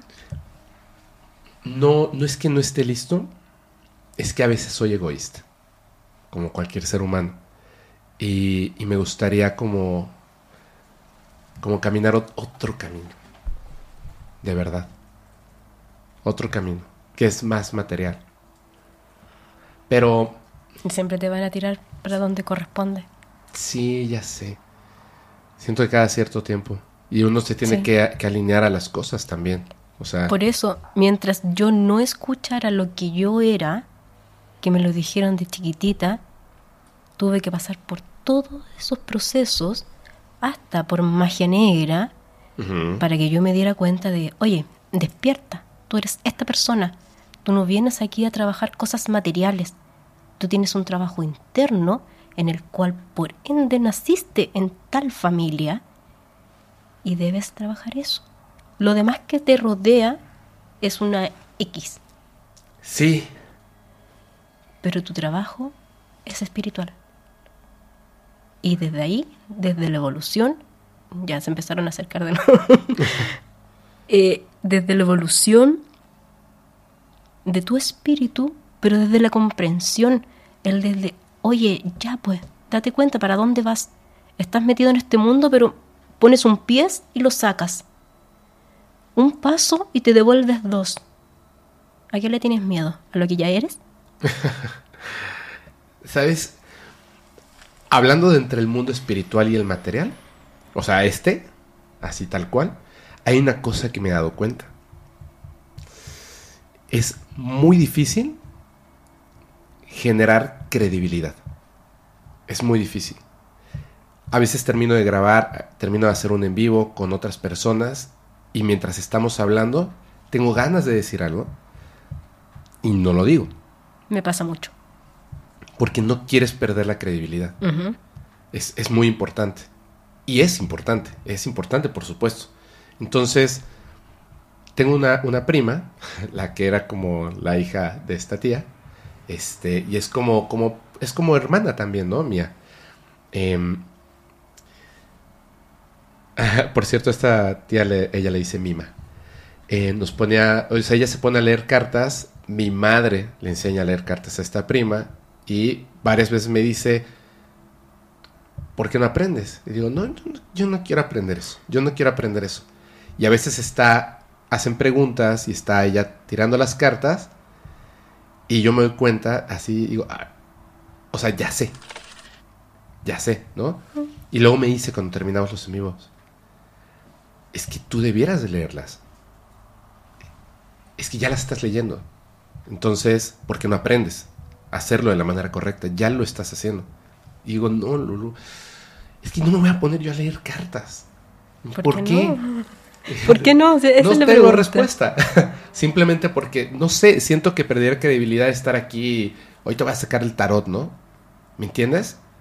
Porque yo cancelé tanto ese mundo, tanto, que entiendo a la gente que es escéptica y de inmediato pierdes credibilidad cuando ahora resulta que eres medio.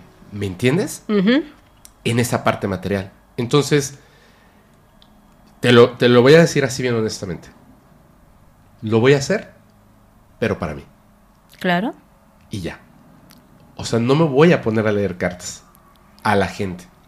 La vida te va a llevar para. Lo siento, lo siento. No. Me Tú dices así, lo voy a hacer para mí, y dicen en un comienzo. So- es como si estuvieran dando permiso solamente para eso, así como en un comienzo será así, pero tú después te vas a dedicar, lo vas a empezar a hacer con amigas, después ya se van a empezar a correr la voz y van a empezar a llegar todos. Pero es más allá tu trabajo. No es solo de, de esto de, de trabajar quizás en, no sé, un tarot, los oráculos, es más allá es qué pasó en tus otras vidas que estás aquí trabajando esto ahora. ¿Por qué no quieres despertar? ¿Qué pasó? ¿Por qué lo bloqueaste? Si ya lo tenías. Mira, siento que hay poco tiempo en, en esta vida Mm, y me tengo que enfocar, ese- esa es la, es la realidad. Siento que me tengo que enfocar, apuntar hacia un lado, hacia el contacto extraterrestre, que soy enamorado de ese tema, o hacia el mundo espiritual. Y no creo que sea posible las dos cosas al mismo tiempo. Mientras llevas una vida humana, donde te tienes que hacer de desayunar, comer, cenar, estudiar, leer, etcétera, etcétera, etcétera. ¿Me entiendes? Siento que van de la mano. Va todo de la mano. Puede ser. Todo de la mano, te juro, porque, como te decía, yo en mis procesos quizás de meditación he tenido contacto con estos seres. En mis procesos de investigación hemos ido por Chile entrevistando a gente que ha sido contactada por extraterrestres Ujú. y he tenido contactos con seres que acompañan aún a estos contactados. Que eso me dijeron que te lo tenía que preguntar. Ahorita vamos a ir a esa parte. A ver, ya cerrando esta parte porque eh, yo te estoy preguntando a ti. Espera, Vamos a regresar a eso. este, te lo, honestamente te lo agradezco mucho lo que me, con lo que me has dicho y voy a hacer una cosa que me sugirió una amiga en algún momento. Yo doy permiso y debo, debo dejar de cruzar las piernas mientras digo eso. Yo doy permiso para que esta noche o la noche siguiente mi abuelo pueda conversar conmigo en mis sueños, ayudarme a definir esas cosas. ¿Te parece bien? Perfecto, Eso está bien, ¿no? sí.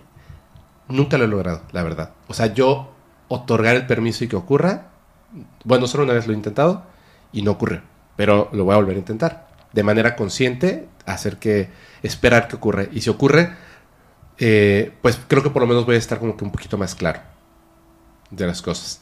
Mm, Y voy a dejar que, que, que la vida y mi, y mi realidad fluya de la manera correcta. O sea, el pez tiene que nadar. Sí, de hecho, eso es lo que siento, que dicen así como déjate de esperar que pase eso. Como que no, no manipules, no, no, no te cierres a que si yo hoy día lo digo, Ajá. hoy día va a ser el tiempo correcto para que pase. Eso solamente lo saben los espíritus. Ok. Cuando, de hecho, mucha gente llega a preguntarme que quieren que uno les canalice y de repente el espíritu está, no le importa dar mensaje, porque en realidad no tiene mensaje que dar o no es el tiempo adecuado para poder dar. Y ahí cuando te juzgan, no, es que tú no eres medium, es que tú no lograste. Y en realidad es disposición del más allá cuando ellos quieran entregar el mensaje. Uno no tiene por qué mandarlos y decirles, oye, hoy día en la noche yo te doy permiso para que tú vengas. No tengo nada que decir, no es el momento adecuado para decirlo. Espérate tu tiempo. Por supuesto. Sí, es cierto, así es. Así es. Muy bien. A ver. No, no, no, no. Es que este. yo- bueno, ya me lleva algo increíble para mí. Mm. Vamos a, a, por favor, vamos a regresar porque no acabaste la historia. O por lo menos yo tengo una pregunta muy importante que me interesa saber. Dímelo. Esta persona estaba haciendo algo en contra tuya, por supuesto, y entiendo que en contra de tu hija. O sea, como de rebote. Sí, de rebote. O sea, no es que quisiera dañarla a ella, sino que simplemente de rebote era contra ti y como ella es parte de ti, sí. pues obviamente iba contra ella, ¿no? ¿Qué pasó?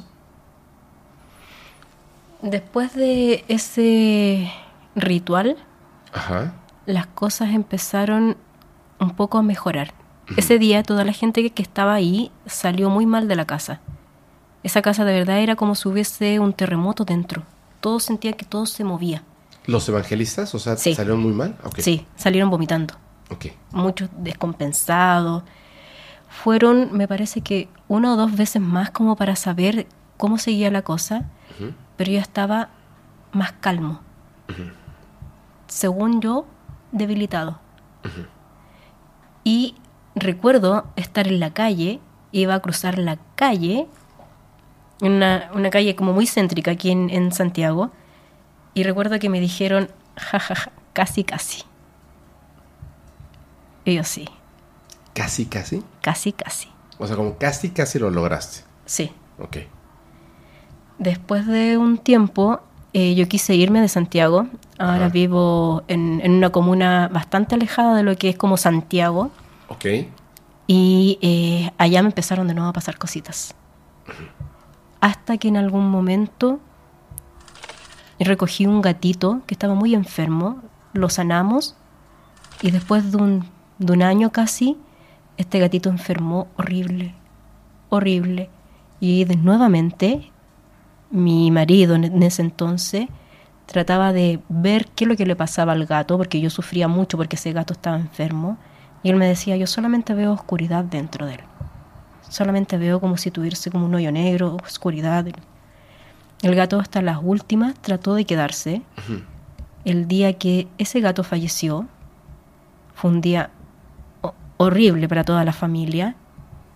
Pero mi otro gato nos despertó a mitad de noche gritando y dentro de la casa había un hombre gritando. ¡Ah! ¡Ah! gritaba. Y nosotros oh, se entraron a robar. Claro. Nos encerramos en la pieza porque eh, mi marido no estaba, tenía turnos en minera, entonces obviamente él eh, estaba fuera de la casa. El gato rodó por las escaleras peleando con esto. Teníamos un colchón parado, apoyado como con, con otra cama, y ese colchón se quebró en dos. ¿Cómo? No sabemos. Justo el día que falleció mi gato. Pasó todo eso. Cuando logramos bajar, porque bajamos todos juntos a ver qué es lo que pasaba, el gato estaba escondido debajo de, de una mesa y estaba engrifado y, y miraba para debajo del, de la escalera. Ajá. De ahí salió una sombra negra y se desapareció. Como si fuera un animal, algo así. No, era pequeñita, tenía una Ah, eso- forma pequeña, como una sombra pequeña. Ajá. Y desapareció, se fumó. Y desde ahí, nunca más me pasaron cosas tan, tan pesadas como me pasó en ese entonces. Era como el remanente, Yo creo que intentaron volver a hacerme lo mismo. pero se murió el gato. Sí, Eh, como que lo traía Mm. dentro. mi gatito me salvó, nos salvó. Y el otro también que estaba vivo que se peleó, ¿no? Sí. Con, con lo que sea. Que Y era el gato más cobarde que tenía y era el gato que fue a pelear. Es extraño, ¿no? Eso en los gatos. Sí, Que fíjate que, que a veces, no sé cómo, siento que se junta el mundo de lo paranormal con el mundo de los seres eh, de otros planetas o no sé de dónde. Porque ahí, ahí dicen, dicen mucho que nosotros como que replicamos lo que en algún momento em, aprendimos en nuestra genética de nuestros creadores.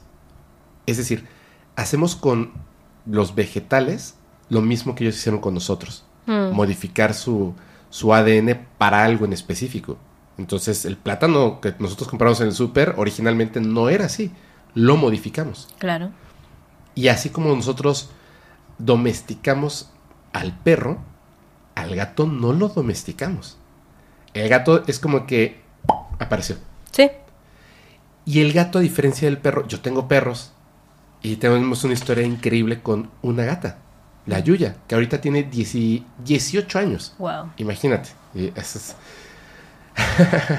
hay, una, hay una cuestión ahí media rara. Esa gata, esa gata tiene como ciertas cosas que son particulares, pero todos los gatos, que dicen que, que siempre andan con un pie en, en el otro lado y otro de este, ¿no? O sea, como que andan caminando entre los Sí. dos mundos. En algún momento, en el hombre del sombrero, como quieran decirle, se presentó en una casa en la que vivíamos, donde ocurrieron las cosas. Bueno, yo no vivía ahí en esa casa, es una mentira. Mi mamá y mi hermano, yo me había ido a estudiar a la Ciudad de México. Y entonces en esa casa, que en algún momento me fui a quedar en vacaciones y luego me regresé a la Ciudad de México, ahí pasó unas cosas de brujería sin querer, o sea, que no eran para ni para mi mamá, ni para mi hermano, ni nada, sino alguien ahí abrió la brujería y un caos, ¿no? El- una, un gato, una gata, antes de, de que llegara esta gatita, estaba así, como acostadita en, en, un, en una silla, y mi hermano se quedó dormido. Eso me, me acuerdo que me lo contó y yo dije, claro, o sea, para mí todo hizo, todo tiene sentido, pero para él era así como de la cosa más extraña del mundo, ¿no?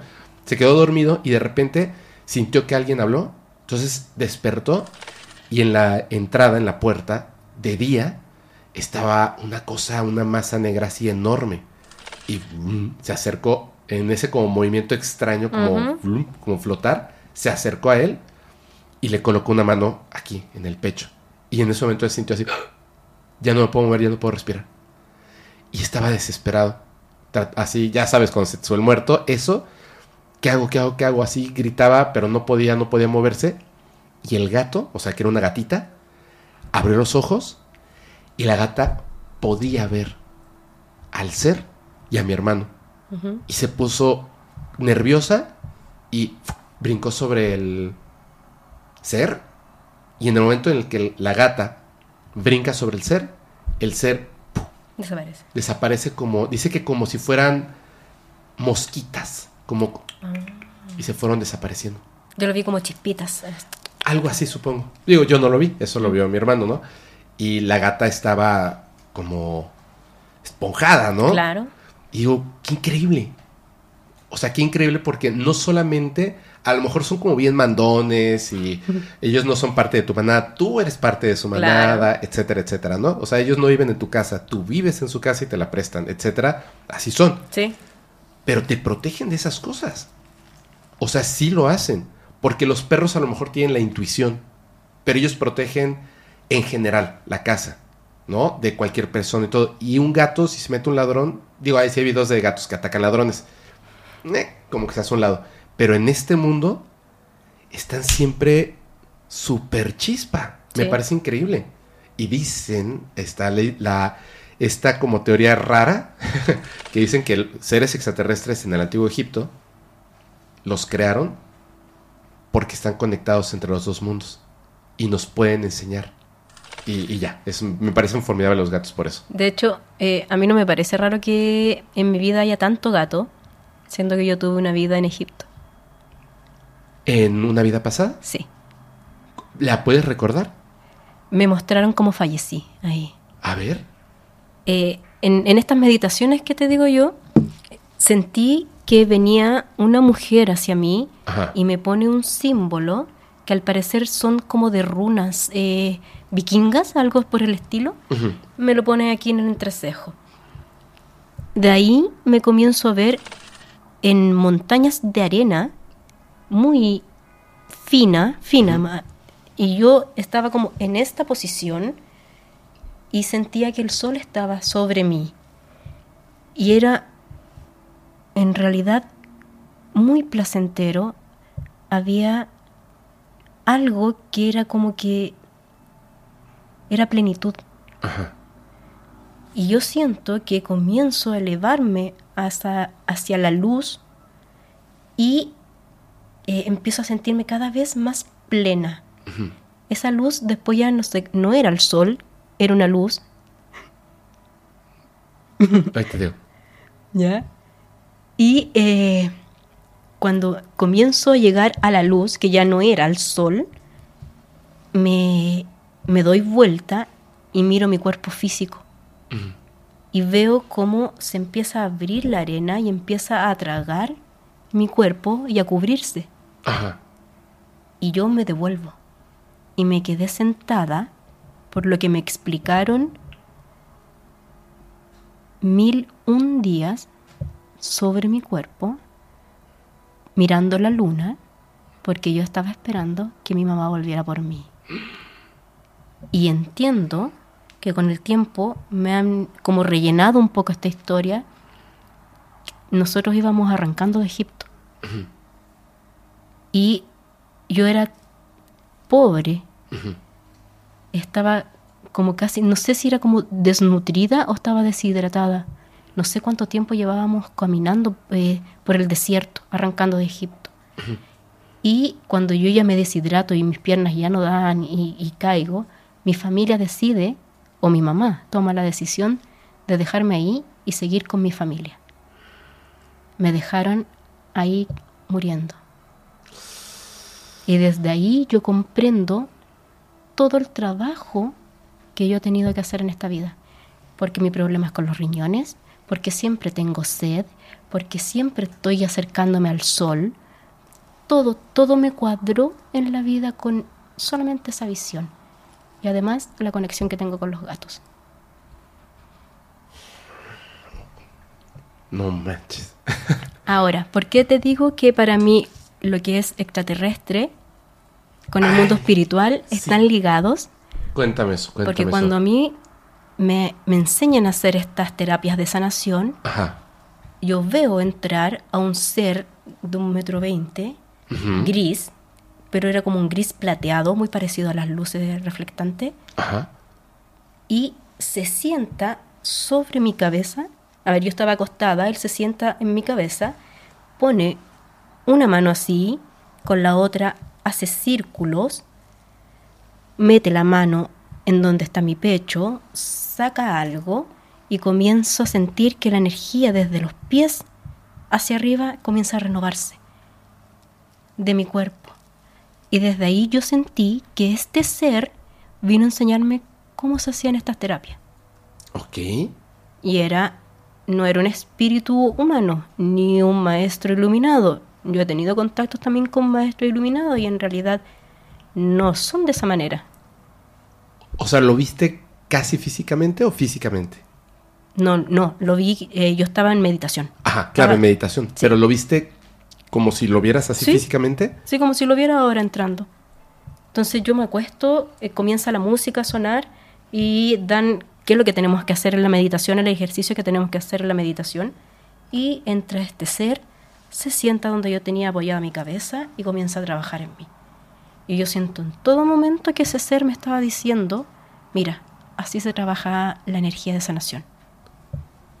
Y cuando dicen, por ejemplo, no, es que los grises son catalogados como malos, yo digo, no me coincide con lo que yo vi, Claro. lo que yo pude sentir, porque esa persona o ese ser me podría haber dejado completamente enferma, eh, haber trabajado de mala manera con la energía de mi cuerpo, y no lo hizo.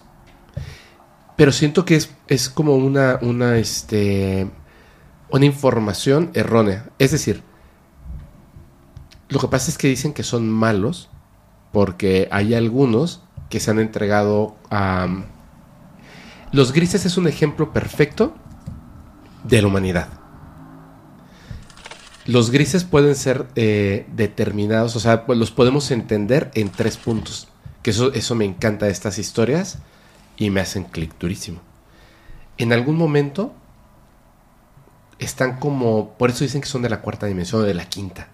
Eh, Está malentendido esto, pero básicamente lo que pasa es que la misma raza está en varias realidades a la vez, al igual que el ser humano, solo que nosotros no nos damos cuenta de eso. Ellos están en varias realidades a la vez. En una de esas realidades, ellos son humanos, como tú y como yo, de otro tiempo, que evolucionaron y se modificaron hasta a ese punto y a veces visitan y regresan por X y Y situación. Como decir viajar en el tiempo, pero en realidad es viajar en la realidad. Luego están los que me parecen que son súper interesantes porque ahí es donde está el contacto extraterrestre o no humano. Están los que podríamos decir que son buenos, como ese. No son una especie igual a, a la nuestra, pero espiritualmente, más o menos Mm. son como, como mm, primos, digamos. de esta, eh, del espíritu humano. Entonces, llegan a ser maestros, llegan a ser como muchas cosas y ayudan. Y también llegan a tener un cuerpo físico, por supuesto. Y los podemos ver así como tal. Y están otros, que son los que nosotros reconocemos como los malos. Estos dos tienen un ancestro en común, que eso es lo que me parece súper interesante. En un pasado, unos decidieron que su realidad iba a ser espiritual. Iban a enfocar su tiempo, su estudio, a meditar, a contactar con el mundo espiritual, como el que te visitó. Mm. Y otros decidieron, son patrañas, tecnología. Ambos nos visitan por una situación. El ser humano está en un momento donde va a ocurrir una de dos cosas. O espiritual o tecnológico. Fíjate qué raro. Los que se centraron absolutamente en la tecnología regresan con estos seres humanos y por eso hacen pruebas con nosotros. Porque ellos ya no pueden reproducirse. Es como que algo más grande que ellos. Naturaleza, Dios, algo. No importa cuánto tengas de tecnología. Ya no puedes reproducirte. Ni artificial ni naturalmente. Es decir, la decisión que tomaste te va a llevar a la extinción sí o sí. La espiritual no. Entonces regresan porque estamos en el punto donde decidimos hacia este lado, transhumanismo, modificación genética, viajar al espacio aunque colonizar otros planetas aunque éste se muera, etcétera, etcétera. 100% tecnología o de lo que estamos hablando. Inviertes en la parte espiritual, Claro. que es la evolución debiera de apuntar hacia ese lado. Pero puedes tomar una mala decisión.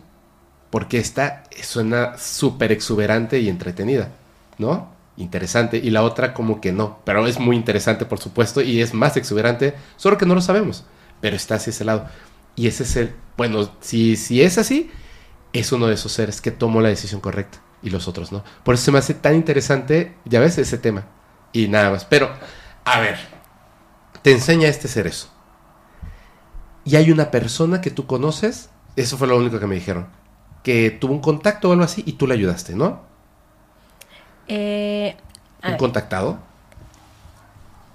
Mm, sí, lo que pasa es que, mira, esto fue así. Nosotros estábamos planeando la segunda temporada de Contactados Ajá. y entre eso estaba hacer capítulos de ufología. Hicimos los contactos con eh, mucho aviador chileno contactado y eh, grupos de ufología que también había, tenían integrantes que eran contactados también. Ok.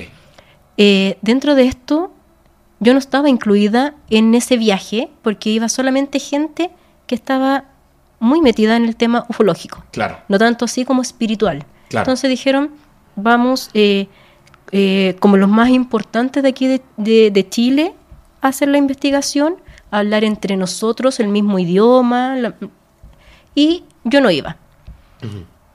Dos días antes, o un día antes, me llama eh, nuestro director Ujú. y me dice, eh, Connie, ¿cómo estás para mañana irnos a Punta Arena? Y yo así como, es que yo estoy trabajando.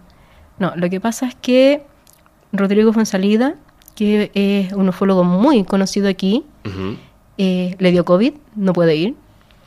Y eh, Rómulo, que es un integrante de, de nuestro equipo, tuvo un problema familiar y tampoco va a poder ir, entonces tienes que ir tú. Y yo eh, moví todo para poder ir, porque me dijeron, Punta Arena, yo no conocía Punta Arena, Punta Arena es muy lindo, anda, lo vas a disfrutar mucho. Moví todo y fue así. Días antes yo había tenido un sueño en donde me veía en la playa que siempre vacacionaba. Pero en algún momento como que esa playa se empezó a cerrar y veía que salía espuma del mar y empezaba a subir por la calle principal esta espuma. Y yo decía, qué raro, esto no es un buen presagio. Y yo andaba en auto en ese momento y de repente desaparece mi auto y yo comienzo a caminar para poder llegar a mi hogar y me comienzo a perder. Empiezo a aparecer en otras playas que yo nunca había conocido. Y en algún momento llegan dos mujeres en, en un auto y le digo así como, por favor ayúdame porque estoy extraviada y tengo que volver a mi casa, muy angustiada porque tengo que volver a ver a mis hijos. Listo. Pasó ese sueño, yo dije, quizás me voy a perder, algo, algo tiene que ver el mar, no sé.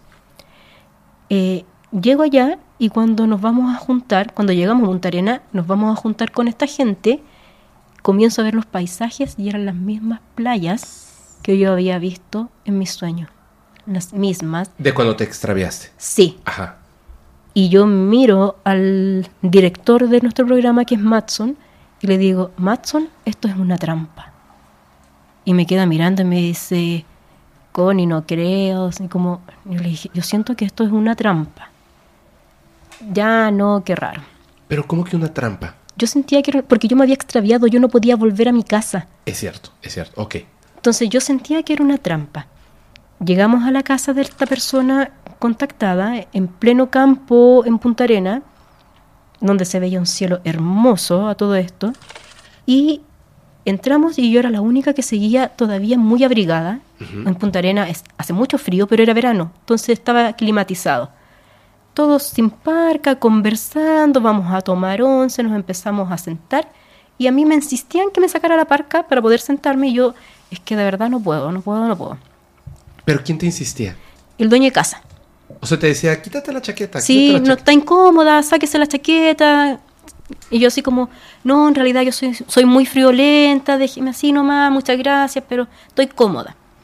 Nos sentamos y él comienza a leer eh, textos que tiene de, de mensajes que le, han- le han enviado a él, que le han dado, en donde él pregunta, no sé, pues, él los trata de hermanos, hermanos, hace preguntas y tiene las respuestas. Entonces están estos libros escritos y él nos regaló muchos textos que tenía eh, a mano escritos.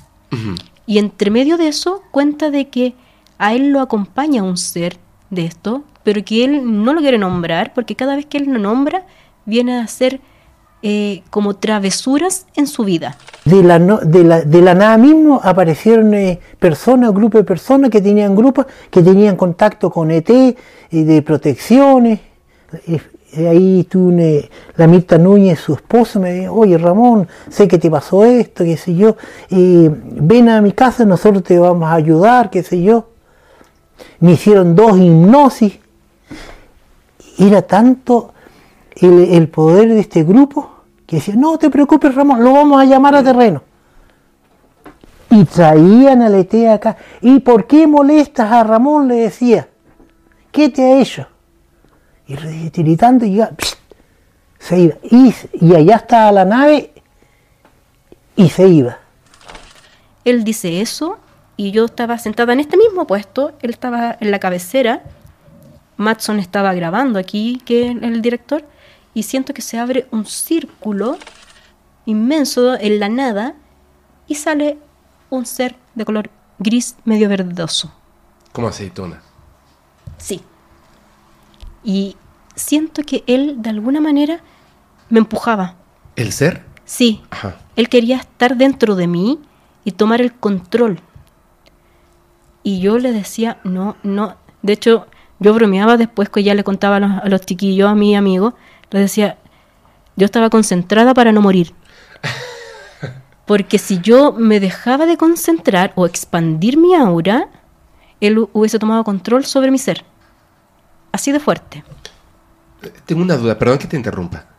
Esta persona decía que eh, ese ser que lo acompañaba, que no lo nombraba, etcétera, pero a todo esto se refería como no, o sea, seres extraterrestres. No, Sí. Nunca habló de fantasmas, No. demonios, nada.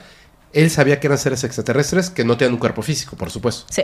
Ok, Sí. adelante. Y de, de hecho, no lo quería nombrar porque él sabía su nombre y eh, no lo quería seguir como nombrando porque cada vez que aparecía le dejaba la embarrada en su vida. Listo. Yo concentrada para no morir y en algún momento se hace como una pausa de la grabación y eh, estas dos personas que eran nuestra anfitriona como que se paran de la mesa y yo le hago este gesto a, a mi director que ya se había cambiado de posición y le digo, esto es una trampa, vámonos. Y él me queda mirando así, porque yo en realidad sentía que me iba a desmayar. mi yo tiritaba, tiritaba, ta- era, esta- estaba extremadamente helada, me sentía... O sea, tú sientes que si este ser te toma, tomaba tu cuerpo, te desplazaba y Sí. tú, adiós. sí, Ok. yo sentía de esa manera. Ajá. Entonces yo decía, voy a perder el conocimiento en cualquier momento y no voy a poder tener control de mí. Y estabas teniendo como ese efecto, eh, como el que habías tenido en esa casa, donde ya estabas este, como con frío, tiritando. Sí. Yo estaba, eh, estaba así como, de verdad muy descompensada, así como cuando ya te vas a desmayar Ajá. y te tirita todo el cuerpo, Sí. así estaba yo. Y me acuerdo estar así y le dije así como, vámonos, esto es una trampa.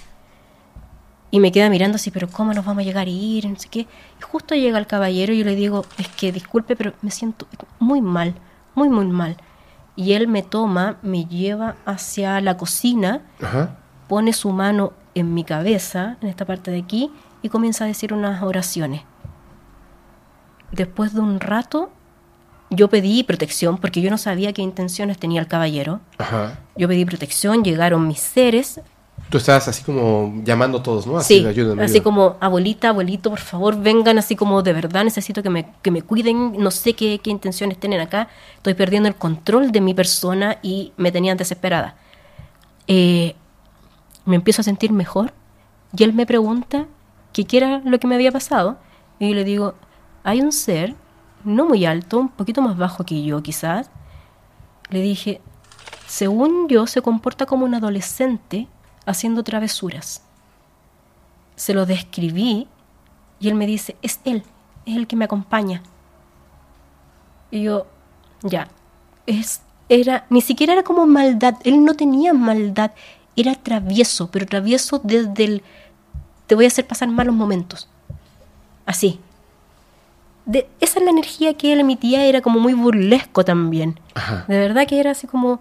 no- yo no podría decir, no, su energía era bonita, él a lo mejor quería dar un mensaje. No, él quería mal utilizar mi cuerpo.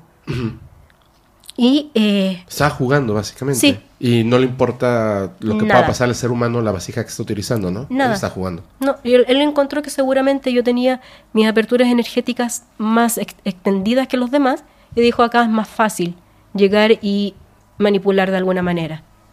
Anda a saber era de verdad lo que él quería hacer con mi cuerpo. Claro.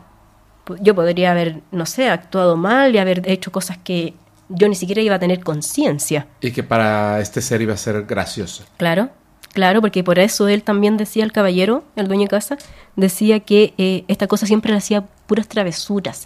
Y él quería tomarlas como que eran travesuras. ¿Sabes qué? Es que me recordó como que algo que alguna vez hice de chiquito, cuando estaban así los gatitos, y entonces uno estaba volteado y el otro estaba sentadito así y le jalaba su colita. Entonces volteaba y pensaba que era el otro gato, ya sabes, y se peleaban. O sea, ¿sabes? Le, le aventaba así un zarpazo y el otro se quedaba así como de, que yo no te hice nada, ¿no?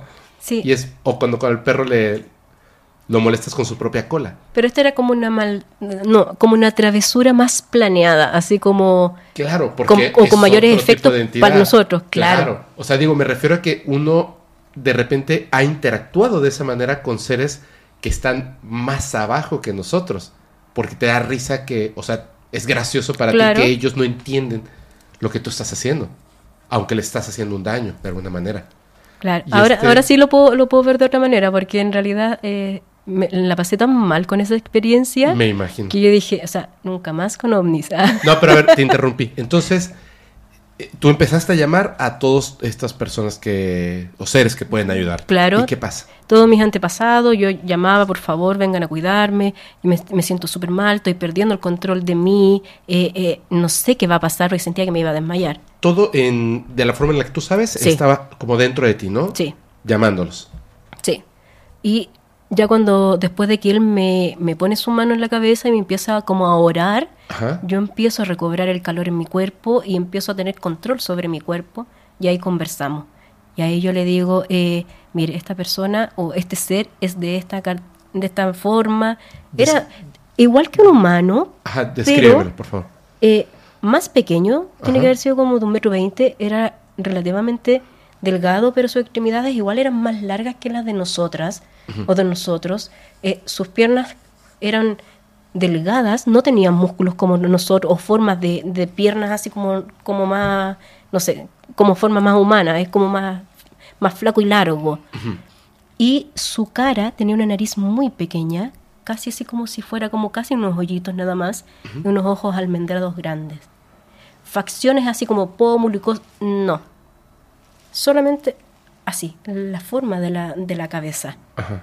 Y yo lo sentía que por el lado humano era como que estuviese como unos 16 años, Ok. relativamente muy joven. yo los- esa era la energía que él me emitía. Y sus travesuras eran, según yo, así. Llego después de la entrevista, que yo la encontré interminable, porque de verdad me quería ir, me sentía muy mal. Después de la entrevista hicimos otros tipos de entrevistas a otros contactados. No me pasó nada más allá, pero seguía sintiéndolo. Seguía sintiéndolo ahí. Después de que se fueron de la casa. Sí. A los otros días, que seguíamos haciendo entrevistas a otras personas, Ahí mismo en Punta Arena, ¿no? sí, seguía sintiéndolo. Y cuando llegó el momento que ya teníamos que regresar a Santiago, se hacen las gestiones para corroborar el vuelo y la Connie perdió el vuelo. O sea, el ticket que estaba a mi nombre ya no estaba a mi nombre y no tenía cómo devolverme, entonces yo estaba perdida. Como en mi sueño. O sea, llegaron todos al aeropuerto y tú no te pudiste subir porque Yo no me un error. Sí, unas horas antes, eh, el director habla y dice así como, oye, no, no le cambiaron el nombre por más que tenían que cambiarle el nombre al boleto. Iba a, ir, iba a ir otra persona, no ibas a ir tú. Sí, y lo habíamos hecho por lo menos uno, un día y medio antes, dos días antes, que es como lo que dicta la ley. Ajá. Y faltó solamente el correo de confirmación que no llegó. Se volvió a llamar, se volvió, se hicieron gestiones todo ese día. De hecho, perdimos todo el día de grabación porque se estuvo haciendo todo el rato llamados para acá, para allá. Al final, lo último o lo único que nosotros pudimos hacer fue comprar un nuevo pasaje. Y fue tan así que al final me fui sentada con ellos mismos, ¿Cómo que con ellos mismos? con mis mismos compañeros. Me fui sentada ahí, como que me tocó de nuevo, así como, como el mismo pasaje. Sí, era ese tipo de travesura, así como te voy a hacer pasar un muy mal rato. Mm, Y, y el susto, y dije, me voy a tener que quedar en, en el, en el aeropuerto porque ya se nos había acabado la- el, dinero para poder movilizarnos, ya no teníamos la cabaña donde estábamos, y me iba a quedar sola en un lugar donde yo ni siquiera conocía. Entonces, y después, ¡fum! como que se solucionó, y al final me fui con ellos igual. Pero es de verdad, y, y llegando acá también a mi casa, eh, sentía, lo sentía, lo sentía, me empezaron muchas cosas así como malitas que uno las puede tomar en, en cierto tiempo. Estuve como casi un mes, hasta que ya hice una meditación en donde corté lazos con él. Porque si no me iba a seguir yendo mal en la vida. ¿Y no hablaste con él? No, no quise. ¿Pero él trataba de comunicarse? No, solamente hacía maldades. Él, esa era su intención. Seguramente uno emite a lo mejor qué tipo de energía cuando va pasando por cosas malas que a lo mejor a él Por algo actúan de esa manera. Sí, sí, sí. Y te ve, o sea, y como puede, digamos, de alguna manera puede entender que tuviste un sueño así, quería hacerte sentir esa sensación de, tener razón, esto es una trampa, estoy perdida, me voy a quedar sola, Sí. y ya, te regreso tu boleto todavía. ¿no? Sí, O sea, sí. ya Así te sentiste como- mal Sí, lo Ya. pasaste súper mal y ahora ya sí te puedes ir. y que son como de- detallitos nada más, ¿no? Claro. Este, este círculo del que le sentiste que salía, o sea, como un portal de entre dos dimensiones que él podía abrir a- así abiertamente. Sí, sí, tenía un- una forma de trasladarse muy como natural para él. De hecho, como que no pisaba el suelo, era como que él iba como bajando de a poquitito, como suave. No tienen como la densidad, yo no, no lo veía así como físico, pero yo no, no tenían como la densidad eh, de un cuerpo físico que uno pisa. Y, no, él tenía la capacidad de ir más suave para poder llegar al piso. ¿Y supiste su nombre? No. Sí, yo de verdad, así como que traté de cerrar contacto con él porque no lo sentí que fuera eh, como un ser con el cual uno pudiese lidiar. O quizás si yo lidiaba con él, él se iba a querer quedar mucho conmigo. A ver, no lo digas, ya lo dijiste hace rato. Eh, improbable lo que voy a decir. De verdad es que siento que siempre hay como una conexión. Porque ese guionista o esa guionista, qué barbaridad. Si es EKT me va a escuchar. Ah, a ver. Tú estabas en casa pasando unas cosas raras y se acercan y te dicen un nombre. Y luego te dicen que con un nombre pueden atraer a este ser. Te voy a decir una cosa. Eh, estos seres no tienen nombre. ¿Sí sabes? No tienen nombre. Ellos se ponen un nombre porque saben que nosotros necesitamos em, nombrar las cosas. Porque no tenemos la capacidad de telepatía y, y más.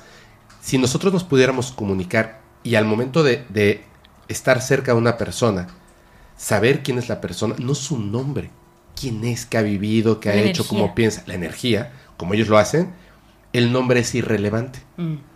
Pero ojo con esto. Cuando ellos se dan un nombre, ocurren dos cosas. Uno, no tengo nombre, no usamos nombres. ¿Qué nombre quieres darme? Y entonces los seres humanos les ponemos nombres. A veces utilizan nombres de ángeles, a veces utilizan nombres eh, interesantes en la mitología o, la historia. En el caso, por ejemplo, de Friendship, les daban nombres de ángeles. En el caso de eh, Amichitia, le daban nombres, uno se llama Rómulo, Sigir, Sigir, etc. Pero ellos no se llaman así. Luego, le dicen al ser humano, en varios casos, no tengo un nombre, pero sí lo tengo. Te mentí. Mi nombre es... Y dan un nombre. Ese nombre tiene una función que no es la misma que la del ser humano. Nombrar a una persona. Por ejemplo, nosotros cuando comprendimos esta situación es porque un ser extraterrestre que no podía hablar solamente comunicarse telepáticamente y no comprendía el concepto de cuál es tu nombre, señala en un abecedario una J, un guion, el 1 y el 2. J-Rod 12. Pero es lo que se refería. La J significaba algo en específico, el guion para separarlo y 12 de dónde provenía. Él no entendía el concepto de nombre, pero nos engañó. Porque el mencionar su nombre funcionaba para algo en específico en el futuro.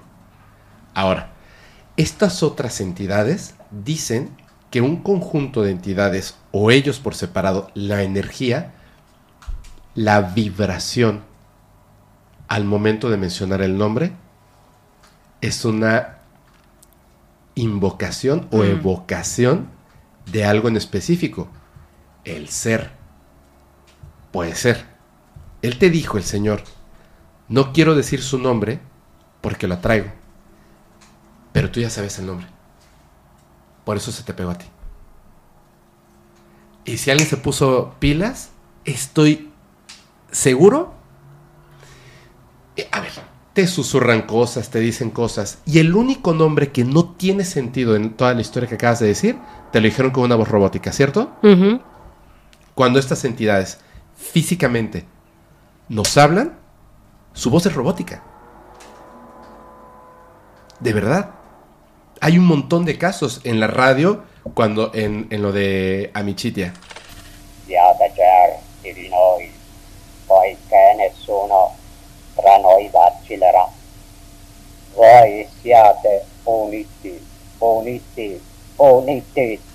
En la radio, en la isla de Friendship. Es una voz robótica. En el teléfono, en la grabadora, en el caso de Stan Romanek. La persona que, que va viajando en, una, en un avión, en un aeroplano en México, El piloto de estado hipnótico a través de él mismo está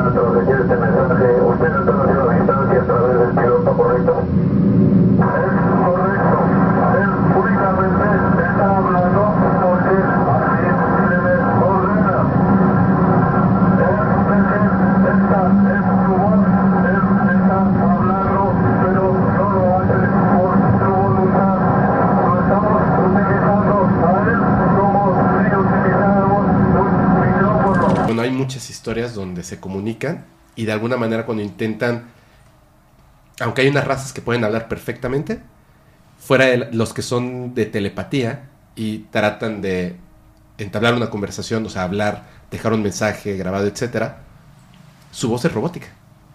Es como esa voz de El Loquendo. El Loquendo es un programa que sirve para convertir textos a voz. Haz de cuenta. Muy parecida. Muy parecida. Se me hace, digo, ay, ay, sí, ay, fe, pues sí, ahí está diciendo eso, pero se me hace que en la historia que estabas contando, en mi cabeza tiene sentido. ¿Me entiendes? Y de Porque- hecho hay algo que no te he contado, que lo he omitido en, en todo momento. A ver, cuéntalo. Hace unos 17 años atrás, yo creo, estaba durmiendo y comienzo a ver que había una mujer al lado mío, vestida como con bata de enfermera, y me estaba tomando la mano mientras había algo que no me dejaba verlo, pero yo lo sentía que no era humano, que estaba implantando algo en mi columna. Me estaban operando. Y fue tal mi dolor que yo me desdoblo y comienzo a ver desde arriba lo que ellos estaban haciendo. Logré ver a la mujer, que para mí era con rasgos humanos, no hacia el hombre. El hombre era como que me lo tapaban. Y ella me decía, tranquilita, tranquilita, ya va a pasar. Desde ahí que mis problemas lumbares han sido pero terribles.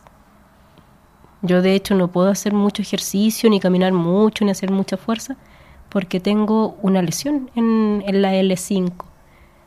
Y desde ahí fue horrible, horrible. ¿Y no has intentado como que de alguna forma o- otras entidades te ayuden a, a retirar eso? Mm, no, no. Como que lo hice parte de mí, como que pasó eso, lo pasé súper mal, tuve miedo, tuve mucho dolor.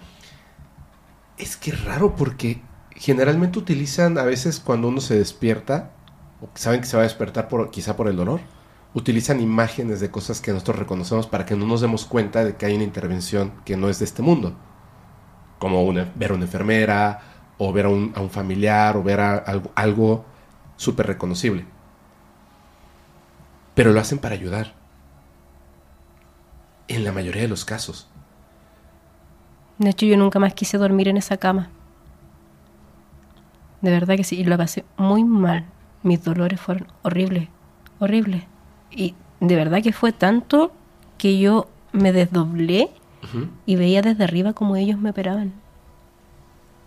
Y ella era un solo como médico, se podría decir, que estaba ahí como haciendo cosas en mi columna y ella me afirmaba de la mano, ya, tranquilita, tranquilita. Y era la única que yo lograba ver como humana. ¿Y no crees que, que a lo mejor están intercambiando una cosa por otra? Es decir, es una lesión, pero a lo mejor está ayudando a otra cosa.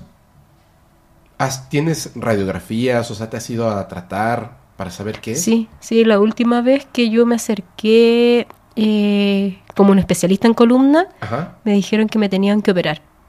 Que tenían, sí, que tenían que operarme porque ya como que el, el cojincito que está entre medio de las vértebras ya no existía y me estaba haciendo mucha presión en los nervios, los tendones. Entonces me tenían que operar. Eh, entré al mundo como de la sanación energética y mis dolores están, pero ya no son terribles. Antes me era como si fuera casi inválida. Eran muy limitantes. Ahora ya no. Me duele de repente, pero en realidad es porque a lo mejor hice más fuerza de lo normal. ¿Me entiende? Pero eh, sí, después de eso yo quedé bastante dañada de mi, de mi espalda. Y cuando entro a este mundo de sanación, ya comienza a ser más llevadero. Y no tengo crisis tan fuertes como tenía en ese entonces. Bueno, también es que hay que entender que, que- y esto lo digo para la gente que lo está escuchando o viendo, el, el mundo espiritual es un universo tan Hmm. grande como este. Entonces, no porque una persona, por ejemplo, eh, sepa de sanación, entonces puede saber los números de la lotería y entonces también puede esto y también puede el otro. O sea, hay hasta hay como profesiones en ese aspecto. Hay unas personas que han estado como mucho apareciendo de manera, eh, digamos, de terceros Mm. en las conversaciones del podcast. Son estos médicos espirituales de Brasil. ¿Los conoces? ¿Los de la Sí. carta? Sí. Yo conozco personas que cuentan las cosas extraordinarias.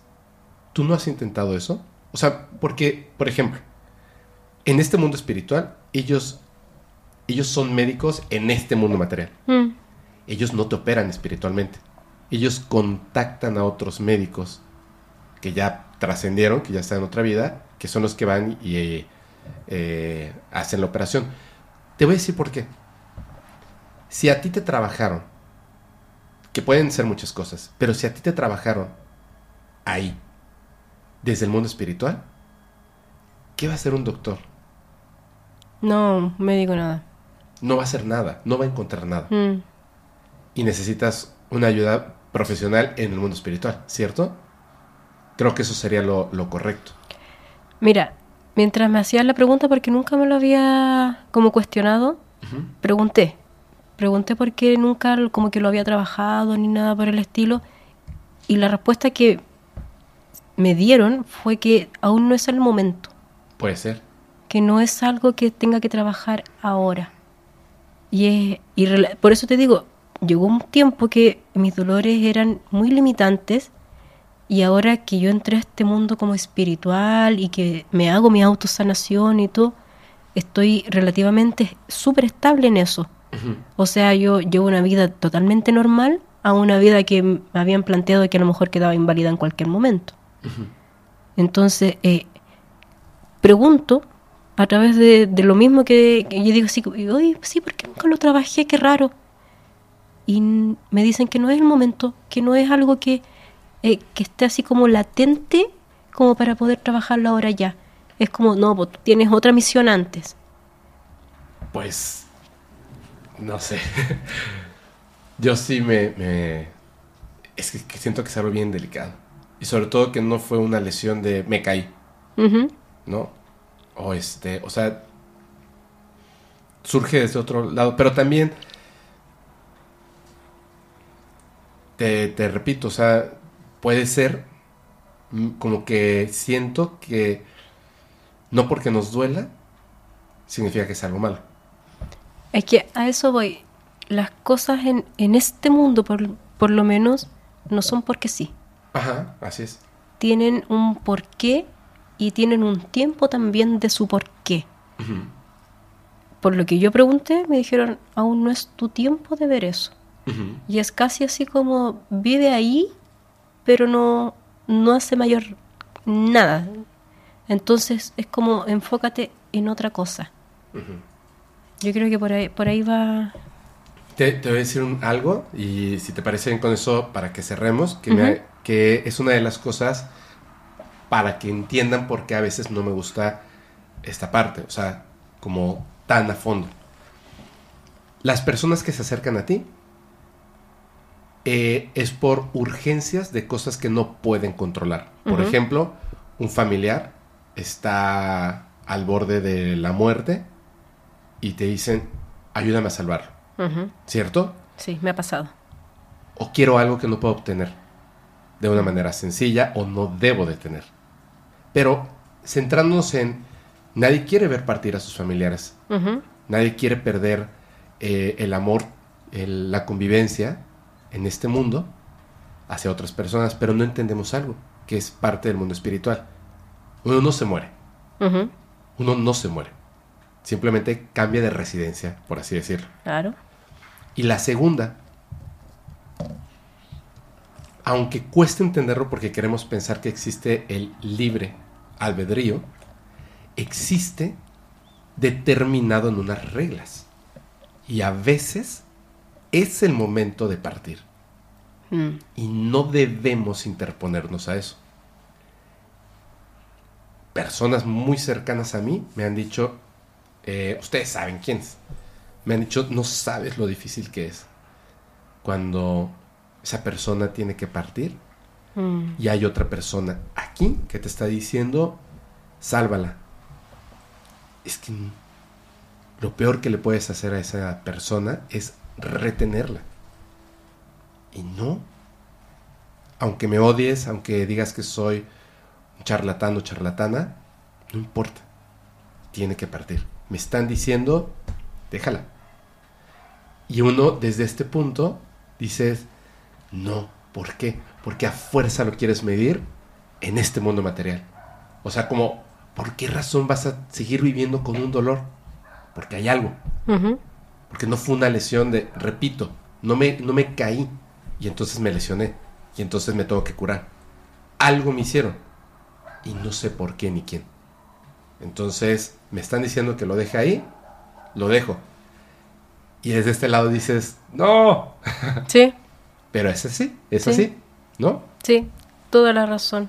Sí, uno siempre está tratando de, de buscarle la solución a cosas, claro. Y en realidad no. Me pasó también con, con una niña que había perdido a su mamá hace muy poco y se enfermó. Tenía fallas hepáticas, estaba muy mal, así como de verdad, eh, como casi agonizante. Y el grupo donde yo había aprendido estas sanaciones hacía terapias a distancia, justamente a esta gente que estaba eh, muy grave. Y mandan la foto de la persona y yo les digo así como, ¿están seguros que ella se quiere sanar? Porque eso es muy importante. Tú no puedes hacerle terapia a alguien que de la boca para afuera te diga yo me quiero sanar y en realidad no quieran. Y ellos me dicen, sí, si ellas quieren, la familia me pidió que por favor, que la retuviéramos, que trajéramos de nuevo, que la sanáramos. Y yo le dije, pero es que ella se quiere ir, ella no quiere vivir. Y la gente no comprende o racionaliza mucho el comprender que una persona se quiera ir. Es muy castigador decirle a alguien, yo me quiero ir. Y de hecho mi cuerpo físico ya está fallando para que eso suceda. Y nosotros hacemos la guerra para que eso no suceda, siendo que es lo que perfectamente está planificado para esa persona. Sí, estás absolutamente en lo correcto. Y además es, es una de las cosas que es difícil de entender. ¿Qué es lo que quiere el espíritu? ¿Cuál es el momento del espíritu? Claro. Son cosas en las que difícilmente desde este mundo material podemos eh, pues cambiar ¿no? el, el curso del destino y de una decisión humana tomada desde el espíritu.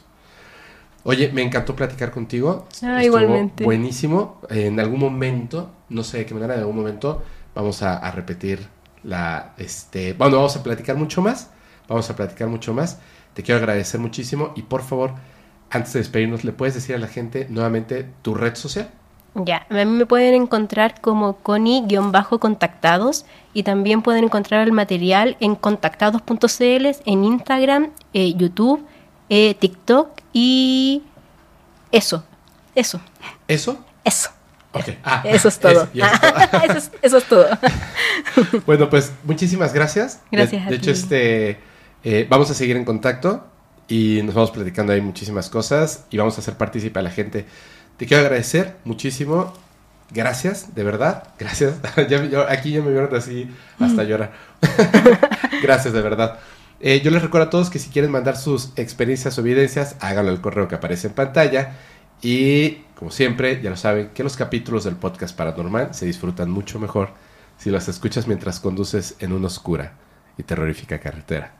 Y no tienes a nadie a quien abrazar. Chao.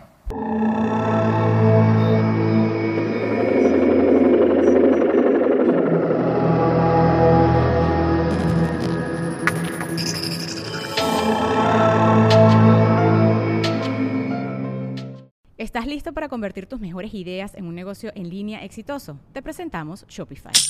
Tal vez no lo sabías, pero nuestro podcast More Than Mamis es un negocio y lo empezamos por supuesto para desahogarnos y hablar sobre la maternidad, no para convertirnos en expertas de ventas y del e-commerce. Así que sí, necesitábamos ayuda para vender nuestro merch y poner en marcha nuestra tienda. ¿Y cómo suena con Shopify? Llegó otra venta. Shopify es la plataforma de comercio que está revolucionando millones de negocios en todo el mundo. Ya seas un emprendedor desde tu casa o desde donde sea, Shopify es la única herramienta que necesitas para iniciar, administrar y hacer crecer tu negocio sin dificultades. Con Shopify puedo gestionar pedidos, envíos y pagos desde cualquier lugar, brindándote toda la información y estadísticas de tus ventas al detalle. Regístrate para un periodo de prueba con tan solo un dólar al mes en shopify.com barra sonoro, todo en minúsculas. Ve a shopify.com barra sonoro para llevar tu negocio al siguiente nivel. Shopify.com barra sonoro. When you need mealtime inspiration, it's worth shopping Kroger, where you'll find over 30,000 mouthwatering choices that excite your inner foodie. And no matter what tasty choice you make, you'll enjoy our everyday low prices, plus extra ways to save, like digital coupons worth over $600 each week. You can also save up to $1 off per gallon at the pump with fuel points. More savings and more inspiring flavors make shopping Kroger worth it every time. Kroger, fresh for everyone. Fuel restrictions apply.